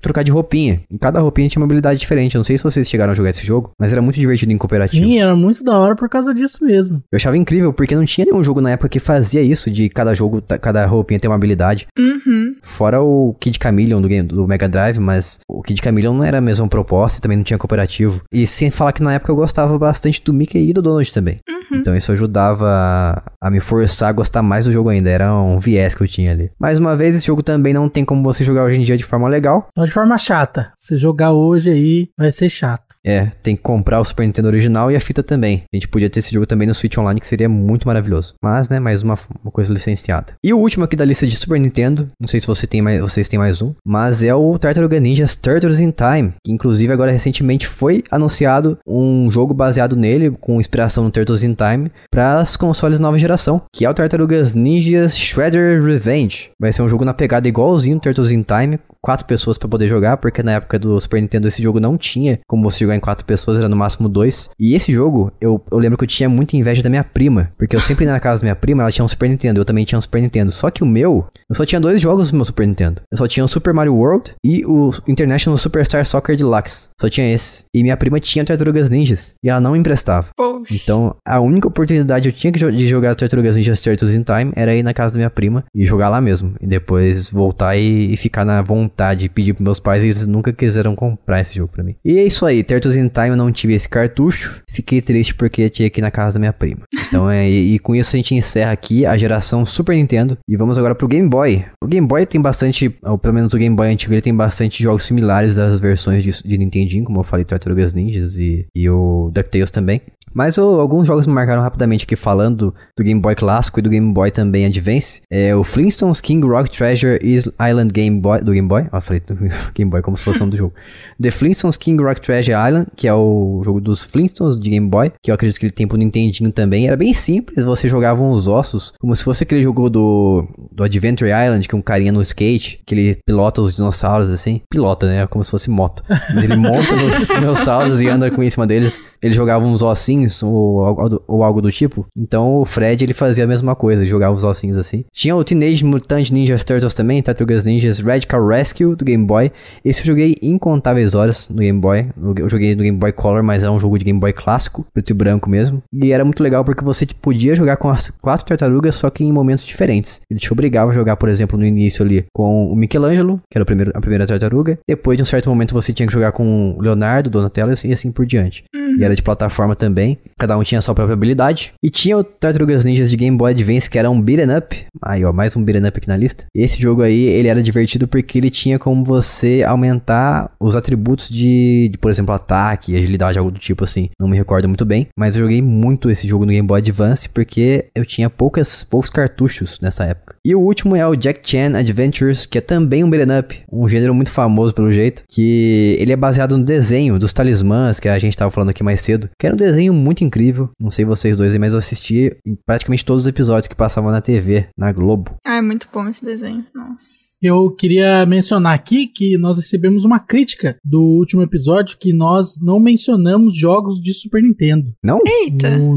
nosso amigo Kayan falou que a gente não mencionou jogos de Super Nintendo, como Dragon Ball, por exemplo, de luta, que tinha no Super Nintendo. Eu mencionei sim. Que tinha aquela dinâmica de, da tela que cortava e tudo mais. Hum. E aí eu falei pra ele que eu, eu lembrava da gente ter mencionado algum Dragon Ball sim, ali. Eu mencionei. Mas de repente a gente passou muito rápido e aí não, não teve aquele aquele sabor, não teve o gostinho. Então, nesse episódio a gente corrigiu isso aí, né? A gente falou de vários jogos aí do Super Nintendo. Eu sei o porquê que a gente não falou tanto. Na verdade, eu especificamente trouxe esse Dragon Ball pro, pro podcast passado, só que eu não falei tanto dele porque não tinha muito o que explicar. E Dragon Ball é aquilo que a gente já sabe, né? A história do anime. Goku Gohan e tal, essas coisas de sempre. Só que eu não falei tanto dele porque ele é em japonês. Essas coisas de essas sempre. Essas coisas de sempre. Falou o nome de dois personagens, essas coisas de sempre. Entendi. Essas coisas aí, Goku, Dragon Ball, Hadouken. Mas eu não fui muito profundamente nele porque ele era japonês, eu não entendia o que estava acontecendo ali. Hum. Apesar de eu conhecer já o anime. Mas realmente, de fato, os Dragon Ball de Super Nintendo de luta, esses eu não joguei. Mas fica aí, valeu Caian pelo comentário, comente sempre. Que aliás, o Caian faz parte lá do nosso grupo do Telegram, que é t.me barra jogando casualmente. Acesse e entre no melhor grupo. É isso aí, todo mundo que é cidadão de bem tá lá com a gente. Isso. Ao contrário do WhatsApp, o Telegram não cai. É verdade. Vamos passar aqui agora pros jogos de PlayStation 1. Aqui agora. PlayStation? PlayStation. Nossa, de PlayStation eu comentei já, não lembro em qual episódio, mas eu sempre lembro daquele jogo do 101 Dálmatas que eu falei que eu ficava jogando quando ia em, em festa de aniversário. Aposto que não tinha uma qualidade muito alta esse jogo. Ah, não, era zero qualidade, mas era incrível. Nossa, eu adorava aquele joguinho. Eu ficava torcendo pros meus amigos fazerem aniversário nesse buffet específico só caramba, pra eu ignorar caramba. todos eles e ficar jogando joguinho do Caramba, ambiente social. Pior que não. Por isso que ela lia. Pessoas que liam eram sociais. Cara, pior que não. Pior que eu era bem sociável. Depois que eu parei de falar tanto, assim, mas. Eu era bem, bem sociável. É que esse jogo era tão legal e eu não tinha, né, o PlayStation 1 e às vezes quando eu ia jogar na casa de alguém a pessoa não tinha esse jogo. Então, tipo, era o único lugar que eu conseguia jogar esse joguinho. Então eu ficava bem animada. A Bia foi ficando no social que hoje em dia a, última forma, a única forma de você interagir com ela é de forma passiva através do podcast, ouvindo a voz dela. Não, é só me marcar que eu respondo. Eu posso demorar, mas eu respondo. Se você tem que agendar um horário ali, marcar ela, Bia, porque quero falar contigo ali. Desculpa, Às gente. quatro da tarde. Eu, eu esqueço. Não, pior que se a pessoa ainda me manda mensagem direto, tem uma grande chance de eu olhar a mensagem e pensar, pô, vou responder daqui a pouco. Eu esqueço, lembro pois dali um é. mês sabendo desse fato, mandei uma coisa muito importante pra Bia. Mandei eu no demorei. grupo lá, marquei ela. Falei, Bia, olha a sua mensagem do privado ali. Ela demorou cerca de três dias pra ver a mensagem. Ah, não, mas não foi um mês. eu achei super incrível. Oh. Pô, três dias, um mês, três dias. É, baita ah, diferença. no lucro, então, três dias pra responder, ser respondido pela Bia. Tá Desculpa, bom. cara. Eu, ainda mais que eu tava fazendo uma commission, que era, tinha que ir numa data específica pra São Paulo, aí eu tava correndo mesmo. O que, que é isso aí? Commission? Comissão. É uma arte que eu, no meu caso, né, uma arte que alguém pede para você fazer. E aí, é basicamente um... Freelan um... um freelance. É, é, uma arte freelance, basicamente. Um serviço avulso ali que é um pagamento único. Isso. Olha só, defini frila aqui. Que bonito. Aí você fala uns desenhos pra galera. Isso. Uns desenhos. Ué, não é desenho? É? É. É animado? Não. Não, esse aí é o tema do podcast. É, às vezes é animado, né? Às vezes.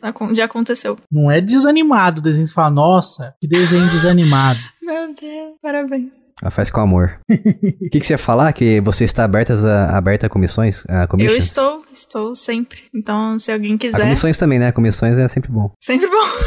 Se alguém quiser, só entrar no meu no meu Instagram, tem o meu tem um link que você consegue ver também o Behance direto pelo Instagram. E lá tem as artezinhas. Vou postar mais em breve de chibis em em aquarela e em, também em pintura digital e tá legal. Espero que espero que dê certo. Então, se você quiser aí, quiser uma arte, fale comigo. Olha Isso só. aí. Instagram da Bia Artista estará nos links do post. Isso. E aqui indo pros jogos de PlayStation 1, a Bia tava falando do 101 Dálmatas, e eu vou falar de outro jogo Sim. aqui que é da Disney também. O Lucas gosta bastante, ele já trouxe aqui pra um jogando com a sua mente, que é o jogo do Tarzan da Disney. Uhum. Ô, Esse bom, jogo é muito bom, porreta Muito bom. demais. Você jogava as frutas nos, nos inimigos, coletava vários tipos de frutas. Era muito legal. Tinha umas fases que você ia descendo um tobogã, assim, ó. Isso. Tipo esqui, assim, isso. ó. Uhum.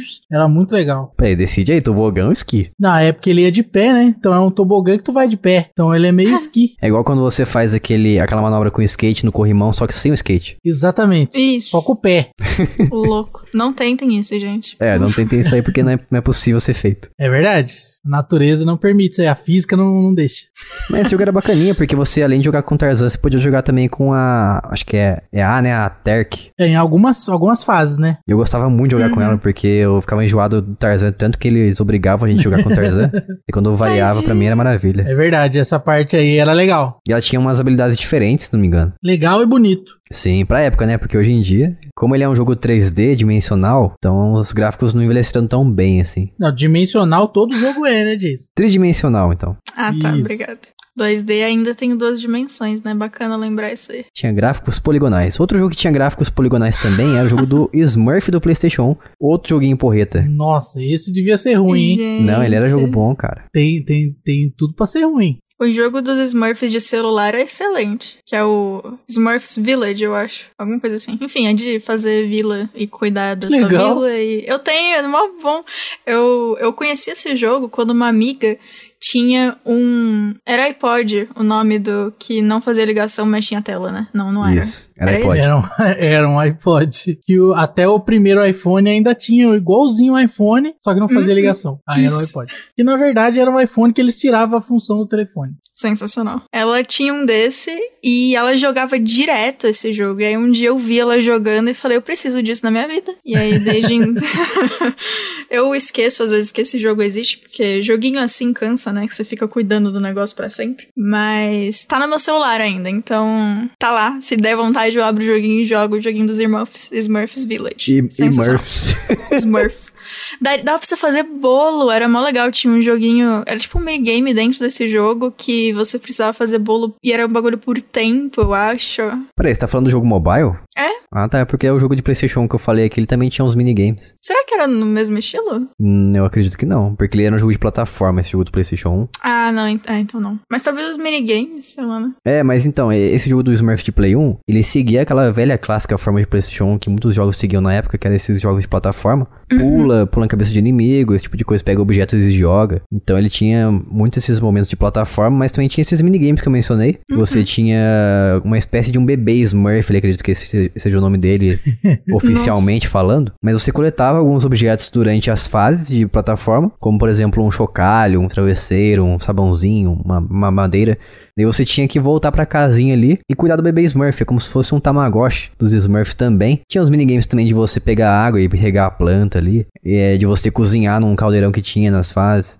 Tinha as fases de neve também, como todos os jogos de plataforma tinha nessa época. Tinha uma fase de você pilotar, mais uma vez pilotando aqui uns animais, pilotando uma espécie de mariposa ali, bela, não sei que animal que é esse, mas você fica em cima da cabeça dela assim e vai planando, vai, vai voando com ela pela fase, como se fosse uma fase de, daqueles jogos de aviãozinho. Uhum. E era basicamente isso, um jogo bem cara da época mesmo, hoje em dia envelheceu terrivelmente mal, os gráficos são horríveis, são tridimensionais também, e nem até, até as, os momentos que tem a, os gráficos 2D, os, as imagens são bem mal feitas também. E esse jogo aqui, ele é de uma empresa que tava muito em alta na época, hoje em dia não, não vejo mais ouvir falar dela, que é a Infrogames. É verdade. A Infogrames, que... Infogrames. isso, parece que tá errado, mas Você é... confundia, né? Eu sempre falei esse nome, eu achei que tava errado, Infogrames, mas... Infogames, Infrogames, Infogrames, é, o R ele vai mudando de lugar. É, mas o nome da oficialmente dessa, dessa empresa é Infogrames. Hoje em dia eu acho que ela não faz nem publica, não sei se ela desenvolveu esse jogo mas, ou publicou, mas ela não, não tá mais hoje em dia em voga no mercado de games. E esse é o jogo do Smurf. Tinha também um jogo do Ursinho Pooh que é parecido com esse aí, mas eu acho que o Ursinho Pooh não é desenho, né? O Ursinho Pooh, não sei se é filme ou desenho, mas fica lembrança aí.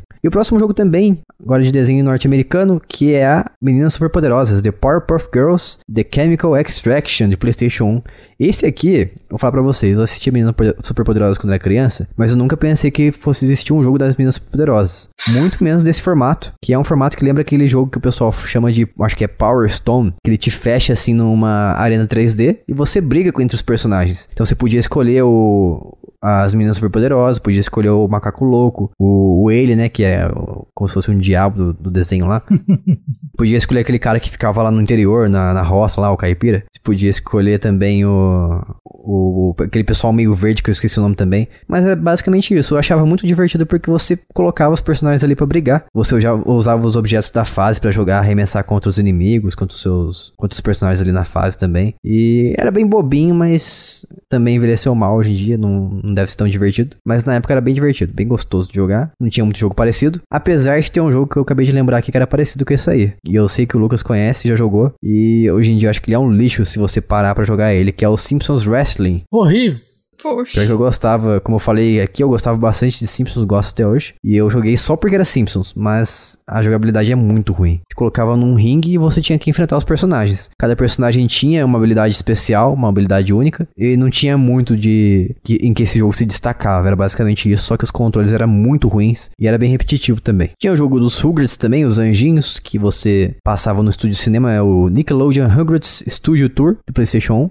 que você passava por vários locais é, temáticos de pirata, de safari também, bem temática de filme mesmo, de estúdio de filme, então você tinha vários ambientes para você interagir ali, fazer minigames, jogar golfe, esse tipo de coisa. Tinha os jogos do, dos filmes da Disney, que a gente tá incluindo aqui também como desenho, que é o jogo do Planeta do Tesouro, Treasure Planet, do PlayStation uhum. 1. A Bia gostava bastante desse aí, pelo que ela me falou. É o, na verdade, o Planeta do Tesouro é a minha animação favorita. Gostar dos jogos, nesse caso, foi pura... É... Forçação. Não, nem isso, é, é puro viés, né? na verdade. Ah. Inclusive, eu tenho no, na Steam a versão do jogo que eles que também é do mesmo filme, mas eles fizeram é só jogo de nave. Eu tenho na Steam também. O jogo é bom? Não, mas o filme é incrível, então eu comprei o jogo porque tentar ajudar de alguma forma a Disney a ver que esse filme é bom. Pelo menos agora ele tá no Disney Plus, já fico feliz com isso, porque não tava também. Parece que esse filme aí foi um dos piores filmes de bilheteria da Disney, não foi? Sabe por quê? Inclusive, meu momento aqui de proteger esse filme maravilhoso. Digno. Eles, eles lançaram esse filme no mesmo ano que teve Lilo e Stitch e A Era do Gelo 1. Hum. E a Era do Gelo tava ganhando muita atenção com motivo, porque não é um filme incrível. A Disney desistiu então, em 3D, exatamente. E a Disney desistiu do Planeta do Tesouro para poder fazer a maior quantidade de marketing possível em cima do Stitch, porque o Stitch é muito mais fácil de vender do que um personagem que é humano. É verdade. E aí eles deixaram de lado o Planeta do Tesouro, inclusive é um filme que eles estavam até planejando série para acontecer, porque para quem não sabe, inclusive se você nunca assistiu, assista, porque realmente o filme é muito bom. Quando eles estavam fazendo o filme, eles fizeram um projeto para ter uma série animada depois, porque a ideia do filme é que o personagem principal ele vai. Ele é basicamente ele é um pirata no espaço. Então os navios Sim. eles têm uma tecnologia que conseguem andar pelo espaço, né, voar pelo espaço. E ele vai nessa jornada incrível em busca desse planeta onde, em tese, existe esse tesouro que um, um pirata deixou há muito tempo atrás.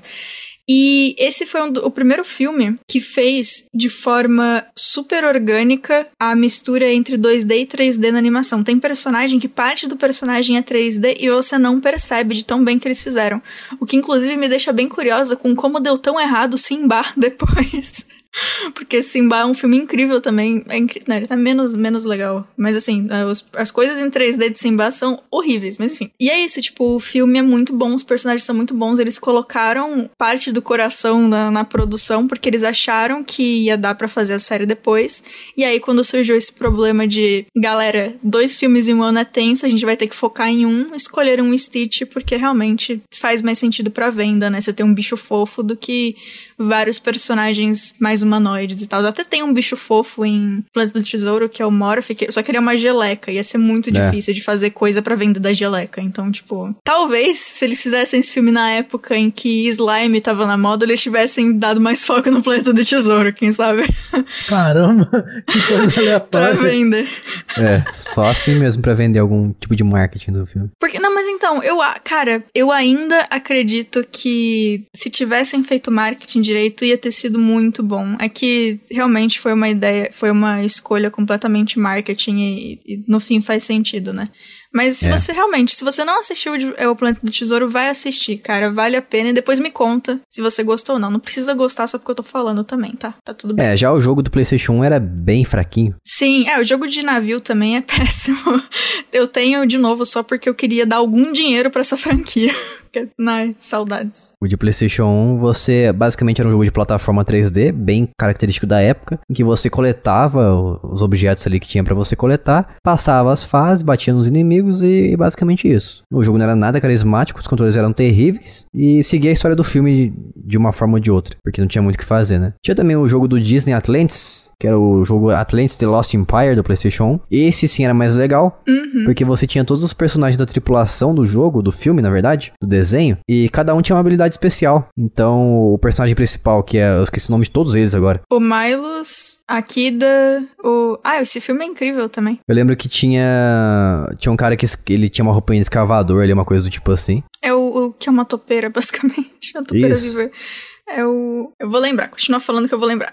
Então essa era a diferenciação dele dos jogos demais. Tinha cerca de quatro personagens e cada um tinha uma habilidade diferente para você interagir com o cenário, resolver puzzles. Era um jogo de plataforma também bem característico da época, só que isso aí fazia ele ser especial para mim. Uhum. Eu gostava bastante do desenho também. Especial para você. Feito para mim. Tinha o jogo do Pateta, que é o Disney Goofy's Fun House, que era um jogo, vendo vídeos eu vejo que ele é bem ruimzinho. a colisão desse do Pateta é muito ruim, né, mano? Terrível. E ele é um jogo basicamente que você tava na casa do Pateta, tem que resolver uns problemas ali, uns puzzles, e tem vários minigames para você jogar. E ele, resumidamente, é isso mesmo. Só que ele, ele, não tinha muita coisa parecida com ele na época, então eu gostava dele por isso. Também assim como o Disney uhum. Atlantis. Não, não, é diferentemente do Disney Atlantis, que tinha muita coisa parecida, só que o Disney Atlantis fazia coisas diferentes. O Pateta não tinha nada parecido com ele. Tinha também o, o jogo do, do Donald, do Pato Donald, que é o Disney Donald Duck Going Quackers, ou também Quack Attack, tem dois nomes diferentes para ele. Eu acho que uma das versões é pro Dreamcast, que saiu como Quack Attack. Eu tinha o Going Quackers, e ele era bem legal porque você podia entrar em várias máquinas assim do tempo, acho que é do tempo mesmo, que você tava com o professor, acho que é Pardal, é professor Pardal, né? O do Donald. Sim, professor Pardal. Então o professor Pardal ele tinha várias máquinas ali, cada máquina ele simbolizava uma época diferente do tempo. Você podia visitar várias eras, vários locais diferentes. E era um jogo de 3D plataforma também que você vinha de, de, de baixo, assim, como se fosse um Crash do PlayStation 1, primeiro Crash. Então tinha desafio de plataforma, tinha inimigos, tinha coletáveis também, era bem, bem bacana. Tinha um, o jogo do Time Toon Adventures, que é um jogo de realmente de, de adventure, de aventura point and click, basicamente. É The Time Toon Adventures The Great Beanstalk do PlayStation 1. Não me chamava tanta atenção, mas eu lembrei dele aqui, eu quis trazer porque eu tentei jogar ele, mas pela temática eu não tava, eu não gostei tanto da, da forma que adaptaram ele pro PlayStation 1 você tinha que controlar o, o ícone, eu acho, o, o, ponteiro com o analógico, se não me engano, e ficar clicando com o outro botão. Então acho que é uma movimentação dele que me afastou desse jogo, mas eu gostava porque eu gostava de Tiny Toons. Tinha o jogo do Tintin, plataforma Tintin Destination Adventure. O jogo era um lixo. Eu lembro que eu tive ele, ele não, eu não conseguia passar dele porque eu comprei uma versão no camelódromo, lógico, e ele ficava travando e depois de uma parte ele não passava mais. Então eu nunca consegui jogar ele por inteiro. Tinha um jogo que eu adorava muito, que é o jogo do é, Ship Rider Não é o Coyote esse personagem, é outro personagem que eu esqueci o nome agora. Como se fosse um primo dele, eu acho que é porque é um personagem lá com um nariz vermelho. E ele é um jogo basicamente de stealth. Você tinha que roubar as ovelhas do cachorrão lá, que é o inimigo dele no desenho. Tinha várias coisas que você conseguia pegar da Acme, vários acessórios, itens que você podia utilizar para fazer esse roubo das ovelhas aí. Eu não sei se era esse nome em português, mas eu acho que era o lobo Willy, não era? E o cachorro era Sam. Ó, procurando rapidamente aqui, é, é Ralph. Ralph? Será que o Willy era só em inglês? Então, Ralph é o personagem que parece o Willy Coyote, só que tem nariz vermelho. Já o Willy Coyote é o mesmo personagem com a mesma cara, só que o nariz é preto. Ah, tá, ok, desculpa, gente. São dois personagens diferentes com um design bem igual. A galera mudou a cor do nariz e é isso. É, virou outro personagem, completamente diferente. Sensacional. ah, é, o Tico e Teco usa essa técnica aí para facilitar, né? Mas é. muda um pouquinho a cor também. Uhum. É, um pouquinho do pelo, assim, da, da, dos pelos dele muda também. A penugem. O tamanho do nariz também é diferente, eu acho. Mais compridinho, né? Mas esse jogo aí era basicamente o Metal Gear dos desenhos animados pra mim. O jogo, né? Não, não o desenho. Uhum. Porque você tinha bastante foco em stealth e utilizar acessórios para você resolver como você iria roubar a ovelha do cachorro. E tinha um jogo clássico que eu passei muita raiva com ele porque ele tinha um controle muito ruim, muito ruim mesmo. Que era o jogo do Pernalonga do PlayStation 1, que era o Bugs Bunny Lost in Time. Meu Deus, que jogo terrivelmente difícil de controlar. Mas ele era muito divertido porque ele passava também, assim como o jogo do Donald, por várias eras. Você tinha que enfrentar, acho que o Eufrazino, por exemplo, na era dos piratas. Então tinha, tinha um navio pirata que você tinha que passar por ele, entrar embaixo da terra para você passar pelos lugares que estavam fechados, porque o Pernalonga é um coelho e vai por baixo da terra, né? Questão de lógica, de biologia. E você fazer esse tipo de coisa assim, você conseguia planar utilizando as orelhas do Pernalonga. Muito bem bolado. De novo, é, eu gostei que você falou isso logo depois de dizer questão de lógica e biologia. E aí você vem com... É, não existe mais a lógica e biologia lá em seguida. Entendi. não, achei incrível o encaixe das frases. Só isso mesmo. Continue. Tinha castelos também medievais, tinha os anos, acho que é anos 30 que tinha aqueles gangsters também. E era bacana na minha memória, mas vendo vídeos hoje em dia, tentando jogar hoje em dia, ele não funciona tão bem quanto antes. Também envelheceu mal porque é 3D, então ele é muito feio esse jogo. E é um jogo meio estranho também, ele me causava um pouco de medo porque tinha um personagem do começo ali vestido de roxo, que eu não sei o nome dele, mas ele me dava bastante medo. E é isso aí, esses são os jogos de PlayStation 1. PlayStation 2, rapidamente aqui. PlayStation. Tinha o The Simpsons Game, que saiu pra Nintendo Wii também também, um jogo de que você controlava todos os personagens dos Simpsons ali, o, a família Simpson, né? O Bart, o, o Bart, o Homer, a Marge e a Lisa. Cada um tinha uma habilidade também e você podia jogar cooperativamente. Saiu pro PSP, só que pro PSP era apenas de um jogador. Para jogar de dois, tem que jogar no PlayStation 2, no Xbox 360, PlayStation 3 ou no Nintendo Wii. Ele, eu queria comprar esse jogo, só que eles removeram da loja do Nintendo do Xbox 360. E se você quiser comprar ele original na, no Mercado Livre, por exemplo, a galera tá vendendo por 200 reais esse jogo. Caraca! Nossa. Ok. Então, eu acho que eu nunca mais vou jogar ele. É. De forma original e legal. Tinha o famoso Simpsons GTA, que é o Simpsons Hit and Run. Esse aí, esse é fera. Era basicamente um GTA de, dos Simpsons. Você passava é, por... bater ou correr, né? Novamente é. aí o Jack Chan. É, se, se é que existe uma ligação entre o beat'em up e bater ou correr. Mas você conseguia entrar em carro, você conseguia andar de um ponto pro outro na cidade, fazer missões, conversar com os personagens ali. E era bem o GTA mesmo de Simpsons e fazia muito sucesso na época. Hoje em dia a gente não tem nada parecido com ele. Tinha o Epic Mickey 2 também, que saiu, acho que pro Nintendo Wii. Não, o primeiro foi pro Nintendo Wii e o segundo foi pro Xbox 360. O do Wii eu joguei, ele é bem legal porque você consegue pintar os locais, assim, é um jogo de plataforma também, só que você consegue usar a sua arma, que é um pincel. Então o Mickey tem que pintar as coisas e usar, acho que, thinner, acho que é isso que chama o solvente, para desfazer isso. a tinta dos locais. Uhum. É, thinner acho que é marca, né? Então você pintava com pincel e usava solvente para você tirar a tinta. Então você tinha que pintar os locais, criar plataforma, plataformas com o pincel também. Era bem divertido, não sei se muita gente jogou ele. E felizmente o Epic Mickey 2 ele é cooperativo, é muito divertido, você consegue jogar com o Mickey e também com o Coelho Oswald, que é um dos primeiros, acho que é o primeiro personagem do Walt Disney, se não me engano. E, e é um jogo cooperativo e cada um tem a, a sua arma ali, o seu pincel. A tela é dividida, não precisa ficar dependendo de uma mesma câmera. E ele é compatível com o Xbox One, porque ele, ele é um jogo que tem pro 360 também, o Epic Mickey 2. Ele foi dado até na Gold uma vez, na época que a Gold dava jogos bons. que frase triste. É, hoje em dia não dá jogos tão bons assim mais, mas esse Epic Mickey eu joguei bastante com a minha esposa. Só pro Calia. Não sei se é possível comprar ele hoje ainda, mas ele já, como ele já foi dado na Gold, fico feliz de ter adquirido na época. Eu acho. Tinha também no PlayStation, chegou a ter na É, eu não lembro se tem na Steam também. Tem? Tem, tem, acho que tem. Que é de PC. Pior que tem mesmo, verdade. É Epic Mickey 2 The Power of Two. Na verdade, eu acho que eu tenho na Steam, se bobear. Nem lembra mais, comprou e nem viu. É, eu tive um problema com a Steam um tempo, então eu tenho duas contas. Porque uma conta do nada deu ruim. E eu não sei o que aconteceu. Então, eu confundo o que tem numa conta e o que tem na outra. Olha, esse jogo na Steam tá meio carinho, hein? Quanto que tá? 38 reais. Caramba. Eu acho que é melhor ter pego na Gold mesmo que foi de graça, entre aspas, né? Ah, com é, certeza, é né? Tem nem o que dizer. Ó, no Xbox 360, você consegue comprar ele e tá mais caro ainda. Ah, que delícia. Tá 70 reais no Xbox 360. A não ser que você seja um morador da Turquia, você vai pagar dos 22 reais. É verdade? Que específico. É mais barato na Turquia comprar esse jogo aqui. Aqui ou lá? Lá na Turquia. Ah, tá. Fica a dica aí porque é um jogo muito divertido esse Epic Mickey 2. Eu acho que muita gente não jogou ele, não, não tem nem conhecimento que ele existe. Agora passando aqui pra geração mais nova, um jogo que eu comprei e não consigo jogar mais hoje em dia, já falei em um podcast passados aqui, que é o Tartarugas Ninjas Out of Shadows, um jogo de beat'em up 3D. Ele não é tão bom assim, mas ele é divertido, cumpre o seu papel. Quebra o galho, né? Quebra o galho é um jogo de Tartarugas Ninjas 3D, aquilo que você espera de um jogo de Tartarugas Ninjas 3D. E não tem retrocompatibilidade. Eu odeio, eu acho que a Activision, que é a dona dele, não se esforçou em trazer ele para os consoles mais novos, de forma retrocompatível. Eu acho que eles têm que ter um, um acordo entre a Activision e a Microsoft para poder trazer. Eu não sei nem se a Activision tem direito sobre ele ainda até hoje. Então, assim como Tartarugas Ninjas Out of Shadows não tem para comprar hoje em dia, não é retrocompatível também, não tem os jogos do Homem-Aranha que também são da Activision. Jogo do Ben 10 que tentaram fazer uma espécie de GTA. GTA do Ben 10. Sensacional. É, ele é, ele é um, um, mundo aberto, né? Um, jogo, é um estilo de jogo que se você não souber fazer bem feito, sai uma porcaria. Saiu pra Nintendo Switch, Xbox One e PlayStation 4. É, o nome do jogo é Ben 10 Power Trip. Você pode escolher lá os personagens que o Ben 10 se transforma neles, né? Os aliens. E o engraçado é que o nome do jogo é Ben 10, mas tem cerca de 6 alienígenas. ben 10, mais ou menos. É um jogo do Ben 10 que não tem todos os personagens. Então é um, é um Ben 6. Isso. Não compre esse jogo, pelo amor de Deus, esse jogo é terrível. Tinha.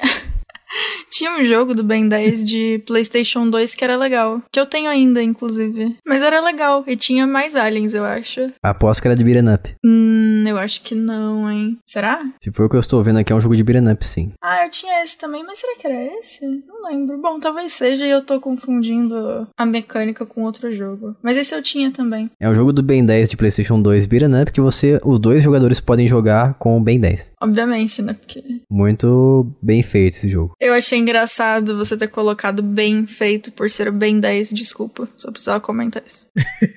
ah, entendi agora, agora entendi. Eu falei, alguma, em algum momento eu falei essa frase, essas duas palavras é. juntos. Você então, falou tá seguido, eu só achei engraçado. Não entende, né? Não eu faço sem saber a piada. Olha só, é tão natural que ele nem pensa na piada. E tem um outro jogo aqui que de, é de Switch também, eu joguei faz pouco tempo. E ele, eu vou fazer uma comparação com ele esdrúxula. Parece o jogo do God of War, do Kratos, que é o jogo de Samurai Jack pra Nintendo Switch, Xbox One e PlayStation 4. Oi? Nossa. É, sim, ele parece God of War porque ele segue a mesma linha. Você avança nas fases, daí você fica trancado em um lugar ali, tem uma parede ali invisível, com algum, algum contexto pelo menos, né? Não é uma parede invisível de fato. Daí você tem que derrotar os inimigos ali e daí libera a fase para você e continuar avançando. Só que assim como God of War, você consegue fazer upgrade nas suas armas, suas habilidades. Então ele é um jogo bem legal de, de ação e aventura e plataforma também. Tem elementos de plataforma, as lutas com os chefes são bem legais e esse jogo sim vale a pena. É um jogo recente do Samurai Jack e recomendo aí quem quiser conhecer. E agora encaminhando pro final aqui os jogos de PC e mobile. Eba. Os jogos de celular. Que eu vou deixar agora a palavra com a Bia. É, o de PC eu comentei por cima já, né? Eu falei um pouquinho do Em Busca do Vale Encantado e citei brevemente os da Disney que eu tenho também, que eu senti um Dálmatas, Pequena Sereia, mas eu acho que o mais legal de comentar é a nova onda do Imperador. Vocês chegaram a jogar esse jogo? De PC não. Nem sabia que tinha um jogo dele, pra falar Também a verdade. não sabia não. Cara, é muito legal. Ele tem aquela, aquela carinha de jogo de PlayStation 1, né? Então, talvez as pessoas que se importam mais com, com como o jogo aparece, né? Como ele é, talvez não gostem, porque ele é bem antigo. Preconceito, Mas, né? Acontece. Mas assim, ele. Basicamente você é, controla o Cusco na forma de lhama dele. E é meio que um pseudo-plataforma 3D. E você tem que ir passando pela história e ajudando o Cusco, juntando moedas, eu acho. Coletando as Não coisas lembro. como sempre. É, coletando coisa, fazendo missão, faz, é, pulando, tem uns pequenos puzzlezinhos, nada muito difícil. Ele era bem simples o jogo, mas ele era muito divertido e eu tenho um carinho muito grande por ele pelo tempo que eu passei jogando esse joguinho. Então eu gosto bastante dele por, por memória mesmo. Ah, sim, porque eu tô vendo o vídeo aqui. Se eu acho que se eu jogar isso aqui, eu não duro meia hora. Justo. É, ele tem aquele sistema, tipo, o pulo dele é travadinho, tipo, é bem jogo de, de, play, de PC que a galera fazia só pra vender o título porque tinha acabado de sair o filme, sabe? Ainda assim, obviamente, é muito melhor do que o jogo de ET de Atari, então só vai. é, ainda no PC, eu preciso Ah, comentar. rapidamente. Esse jogo também tem a versão de PlayStation 1, com o gráfico terrivelmente pior. Ai, nossa, que sacanagem. Difícil ser pior, né? Porque já era feio. Não é tão É, que feio pelo menos de no, PC, no né? PC tinha os alisamentos das arestas e tudo mais, era mais Sim, bonitinho. PlayStation 1 é tudo cagado. Tudo tremido, assim. Ai, que triste. Ok. É, no PC ele era bonitinho até. Nos jogos de computador ainda, mas agora de browser, eu tinha comentado já em algum episódio que a gente fez, acho que sobre jogos de Flash, eu acho. Talvez, não sei. Mas eu sempre preciso comentar, sempre que dá. Os jogos da Cartoon Network eram muito bons. Não Sim. todos eram excelentes, mas alguns eram incríveis. Eu gostava bastante de um, que era um jogo do Coragem, o com Covarde, que se passava dentro de uma pirâmide. Eu não lembro direito que, como é que era o jogo, eu lembro que eu gostava. Basicamente, que a- coisas apareciam na pirâmide. Essa é a minha memória. Cartoon tinha muito joguinho da hora mesmo de navegador, né, no site. Não, Eu incrível. acessava Uhum. lá e ficava jogando. Também só acessava pra isso. É, exatamente. E os meus dois favoritos eram do mesmo desenho, que eram do, do laboratório de Dexter. Um deles era um jogo de puzzle em que tinha um laser e você precisava arrumar as, os vidros pro laser refletir e cair onde precisava. Básico, né? Se não é uma mecânica que só esse jogo tem, já aconteceu muitos, muitos jogos diferentes. Mas era bem divertidinho os puzzles. E o meu favorito, que era o Labirinto do Dexter, que também era um jogo de puzzle. E eu jogava muito com o meu primo, direto. Quando eu ia na casa dele, a gente ia no computador pra jogar esse jogo. Ele ia na minha casa e a gente ia no computador pra jogar esse jogo. Direto, direto, direto. E a gente ficava vendo quem que conseguia chegar mais longe no, nos, nas fases de labirinto. E esse é um dos jogos que eu sinto mais falta de jogar. De tempo em tempo, se eu lembro desse jogo, eu fico, nossa, podia, hein? Podia dar pra jogar. Então, se você aí sabe onde eu posso jogar esse jogo, me conta. Por favor. Só comprando o console. Em qual console? Ah, é de PC, né? eu Tô eu já buscando. achei. É de PC, é de browser, é flash.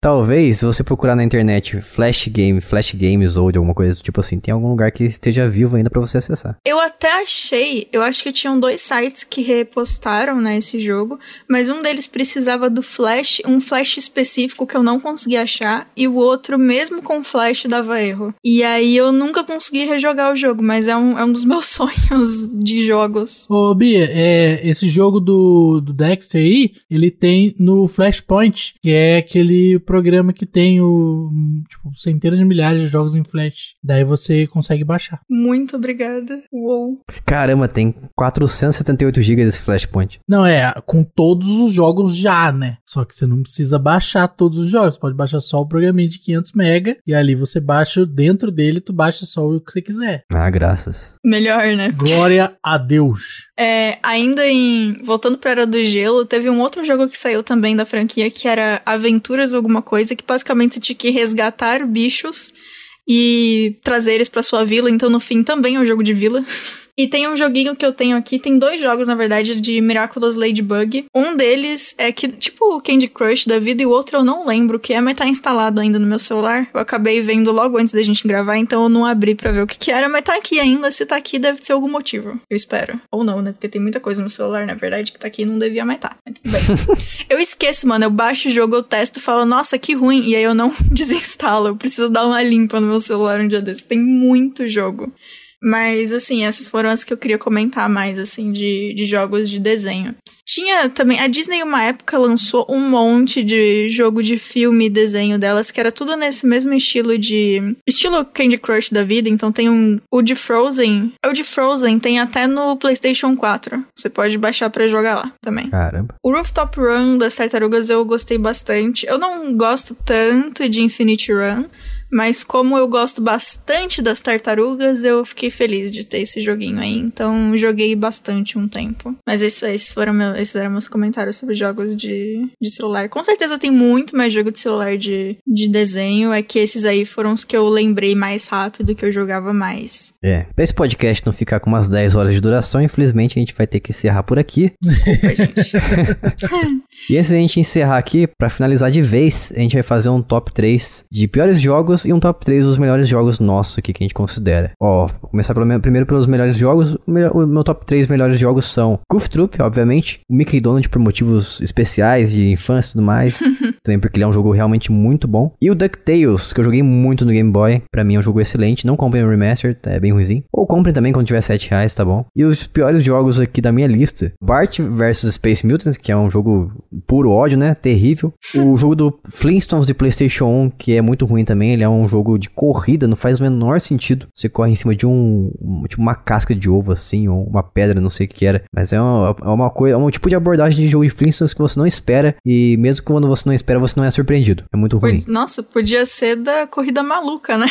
não dos Flintstones. Não, além de ser corrida, é uma corrida contra o tempo só. Não é uma corrida contra Ai, oponentes. Nossa. Só isso. Low, ok. E o Planeta do Tesouro também, que é muito ruim. Nossa, é, não tem como defender ele, porque nem como um jogo de plataforma da época ele era bom. Hoje, imagina hoje em dia. Mas o filme é excelente. Assistam e me contem o que vocês acharam. Sim, por outro lado, o filme ele, ele é bom até hoje. Vale muito a pena. É, muito bom. Inclusive, o Planeta do Tesouro, até se, se você que tá ouvindo tem qualquer interesse por animação ou por 3D, é até bacana procurar e ver os extras, porque é bem interessante como eles fizeram as partes técnicas do filme, além do filme ser incrível. Então fica aqui a dica também para isso. Muito bom. Lucas, nos diga o seu top 3 pior, quer dizer, o seu top 3 bom e seu top 3 pior. Dignos, Lucas, dignos. dignos nós temos Aladdin, Mickey Mania e Goofy Troop, grandes jogos incríveis e impressionantes do Super Nintendo. O melhor videogame já lançado na história da humanidade, né? Não tem nem o que Justo. discutir aqui, pelo amor de Deus, né? E é um videogame que você consegue colocar a coquinha gelada em cima dele, que não cai. Tem um espacinho ali para pôr a coquinha gelada. Então isso aí também é um ponto muito ponto, forte. Ponto importante aqui. Me, interrom me interrompa, vai. O Aladdin tem como você jogar hoje em dia comprando uma versão legal dele. Qual? Ele é uma, uma versão que vem ele e o, o Rei Leão. Não, não. Ah, não, não, não, não. Só que é caro. Não, não. Você não tá ligado o que, que você tá falando aí, irmãozinho. Por quê? Porque essa coletânea aí são as versões de Mega Drive desses jogos, que não são os mesmos jogos. Então, o do ah, Super nossa. Nintendo não tem. Capice? Mas o que importa é que é a versão que o Aladdin tem uma espada. Então, que é a do Mega Drive, que é a versão pior, né? Lógico. É a melhor. Claro, Mega Drive. A versão mais violenta. Vem com o Mega Drive aqui. Vem com o Mega Drive aqui nesse podcast. E já que você perguntou primeiro os dignos, né? Então agora os indignos, que são Rocket Power do PSX e Simpsons Wrestling do PSX também. São jogos horríveis, horrendos, cuja jogabilidade me dá medo e calafrios até hoje. Rocket Power, que é um jogo de, de patins, skate, né? Então você pensa que deve ser um joguinho bacana no estilo Tony Hawks. É. E aí você cai do cavalo, porque ele aparenta ser um jogo normal de, de 3D, onde você anda com o boneco, uma plataforma 3D, porém colocaram depois o patins no pé do personagem. Então ele não tem absolutamente nada de bacana para você fazer manobra manobrinhas, até tem umas, umas firulinhas, mas não é nada impressionante, né? Deixa muito a desejar se você foi na vibe do grande jogo Tony Hawks, né? Então esse jogo aí poderia ser baseado na mecânica de Tony Hawk, ia ser maravilhoso. Mas é só basicamente um, um jogo que você pega coisinhas no mapa e sai andando, nada a ver. Nada a ver, esse jogo aí, nada a ver. E o The Simpsons Wrestling, que tem controles horrendos, não, não tem como jogar esse jogo direito. É horrível, não dá nem para entender o que, está acontecendo ali. Fora esses gráficos horríveis do PlayStation 1. Tentaram dar uma adaptada ali, colocar um gráfico meio desenho, meio 3D. Ficou uma grande porcaria. Né? Quem soube fazer isso aí muito bem foram os jogos do Naruto, do Dragon Ball, mas o Simpsons Wrestling não conseguiu. Então, uma vergonha. Esses são os jogos indignos. Maravilha. Bia, fale para nós. Bom, primeiro os favoritos, que são em ordem Labirinto de Dexter, Darkwing Duck e a nova onda do Imperador que tá aqui só por sentimentalismo mesmo, que eu sei que não é bom. é, concordo, vendo vídeos aqui, é um... parece uma droga. Ah, mas tudo bem, vai. Eu é o que supero. tem. É o que tem. E nos piores, eu vou colocar o Tailspin, que foi o que eu falei que, é, que tem na coletânea do Afternoon Collection. E, de novo, eu não sei se foi incapacidade minha do Callisto ou se o jogo realmente tem controles terríveis, mas como a minha experiência com ele foi deplorável, ele tá aqui na minha lista como um dos piores, porque, nossa, que jogo frustrante. E é, eu não joguei, mas uh, como eu não tenho mais nenhum para colocar na minha lista, eu vou comentar que eu gosto muito de Rocket Power. E aí, eu, só de ouvir o Lucas falar desse jogo, eu já fiquei decepcionada. Então eu vou repetir na minha lista só pra vocês que fizeram esse jogo ficarem tristes, que vocês podiam ter feito melhor. Essa é a mensagem que fica aí.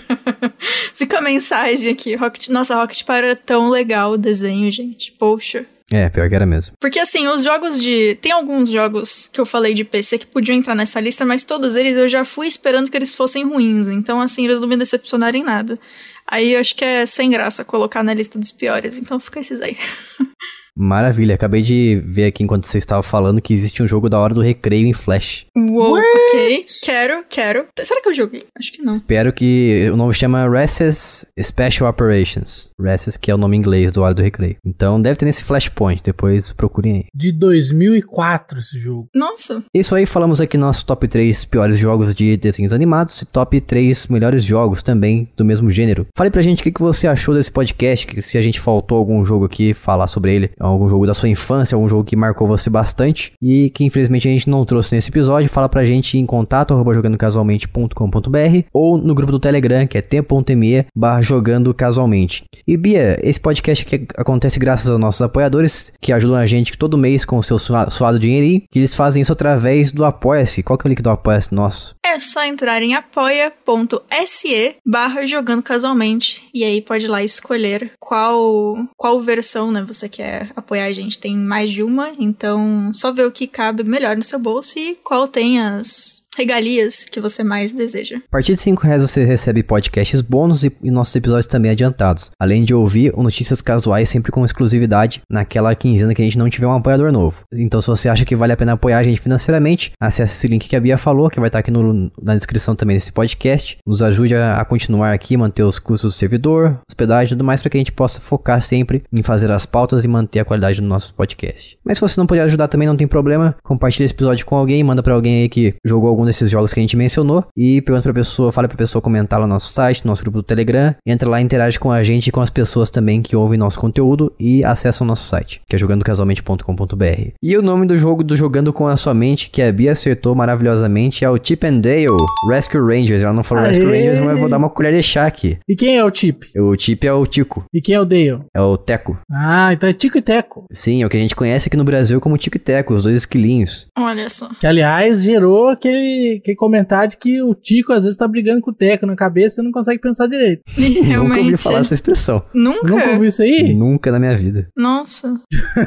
Enquanto o Tico tá dormindo, o Teco não tá acordado. E eu duvido que eles falem isso aí do Chip and Dale em inglês. Não fala, eles não tem criatividade. Então tá bom, fica a informação aí. A gente vai ficando por aqui, até a próxima semana, um beijo, tchau. Alô! Tchau!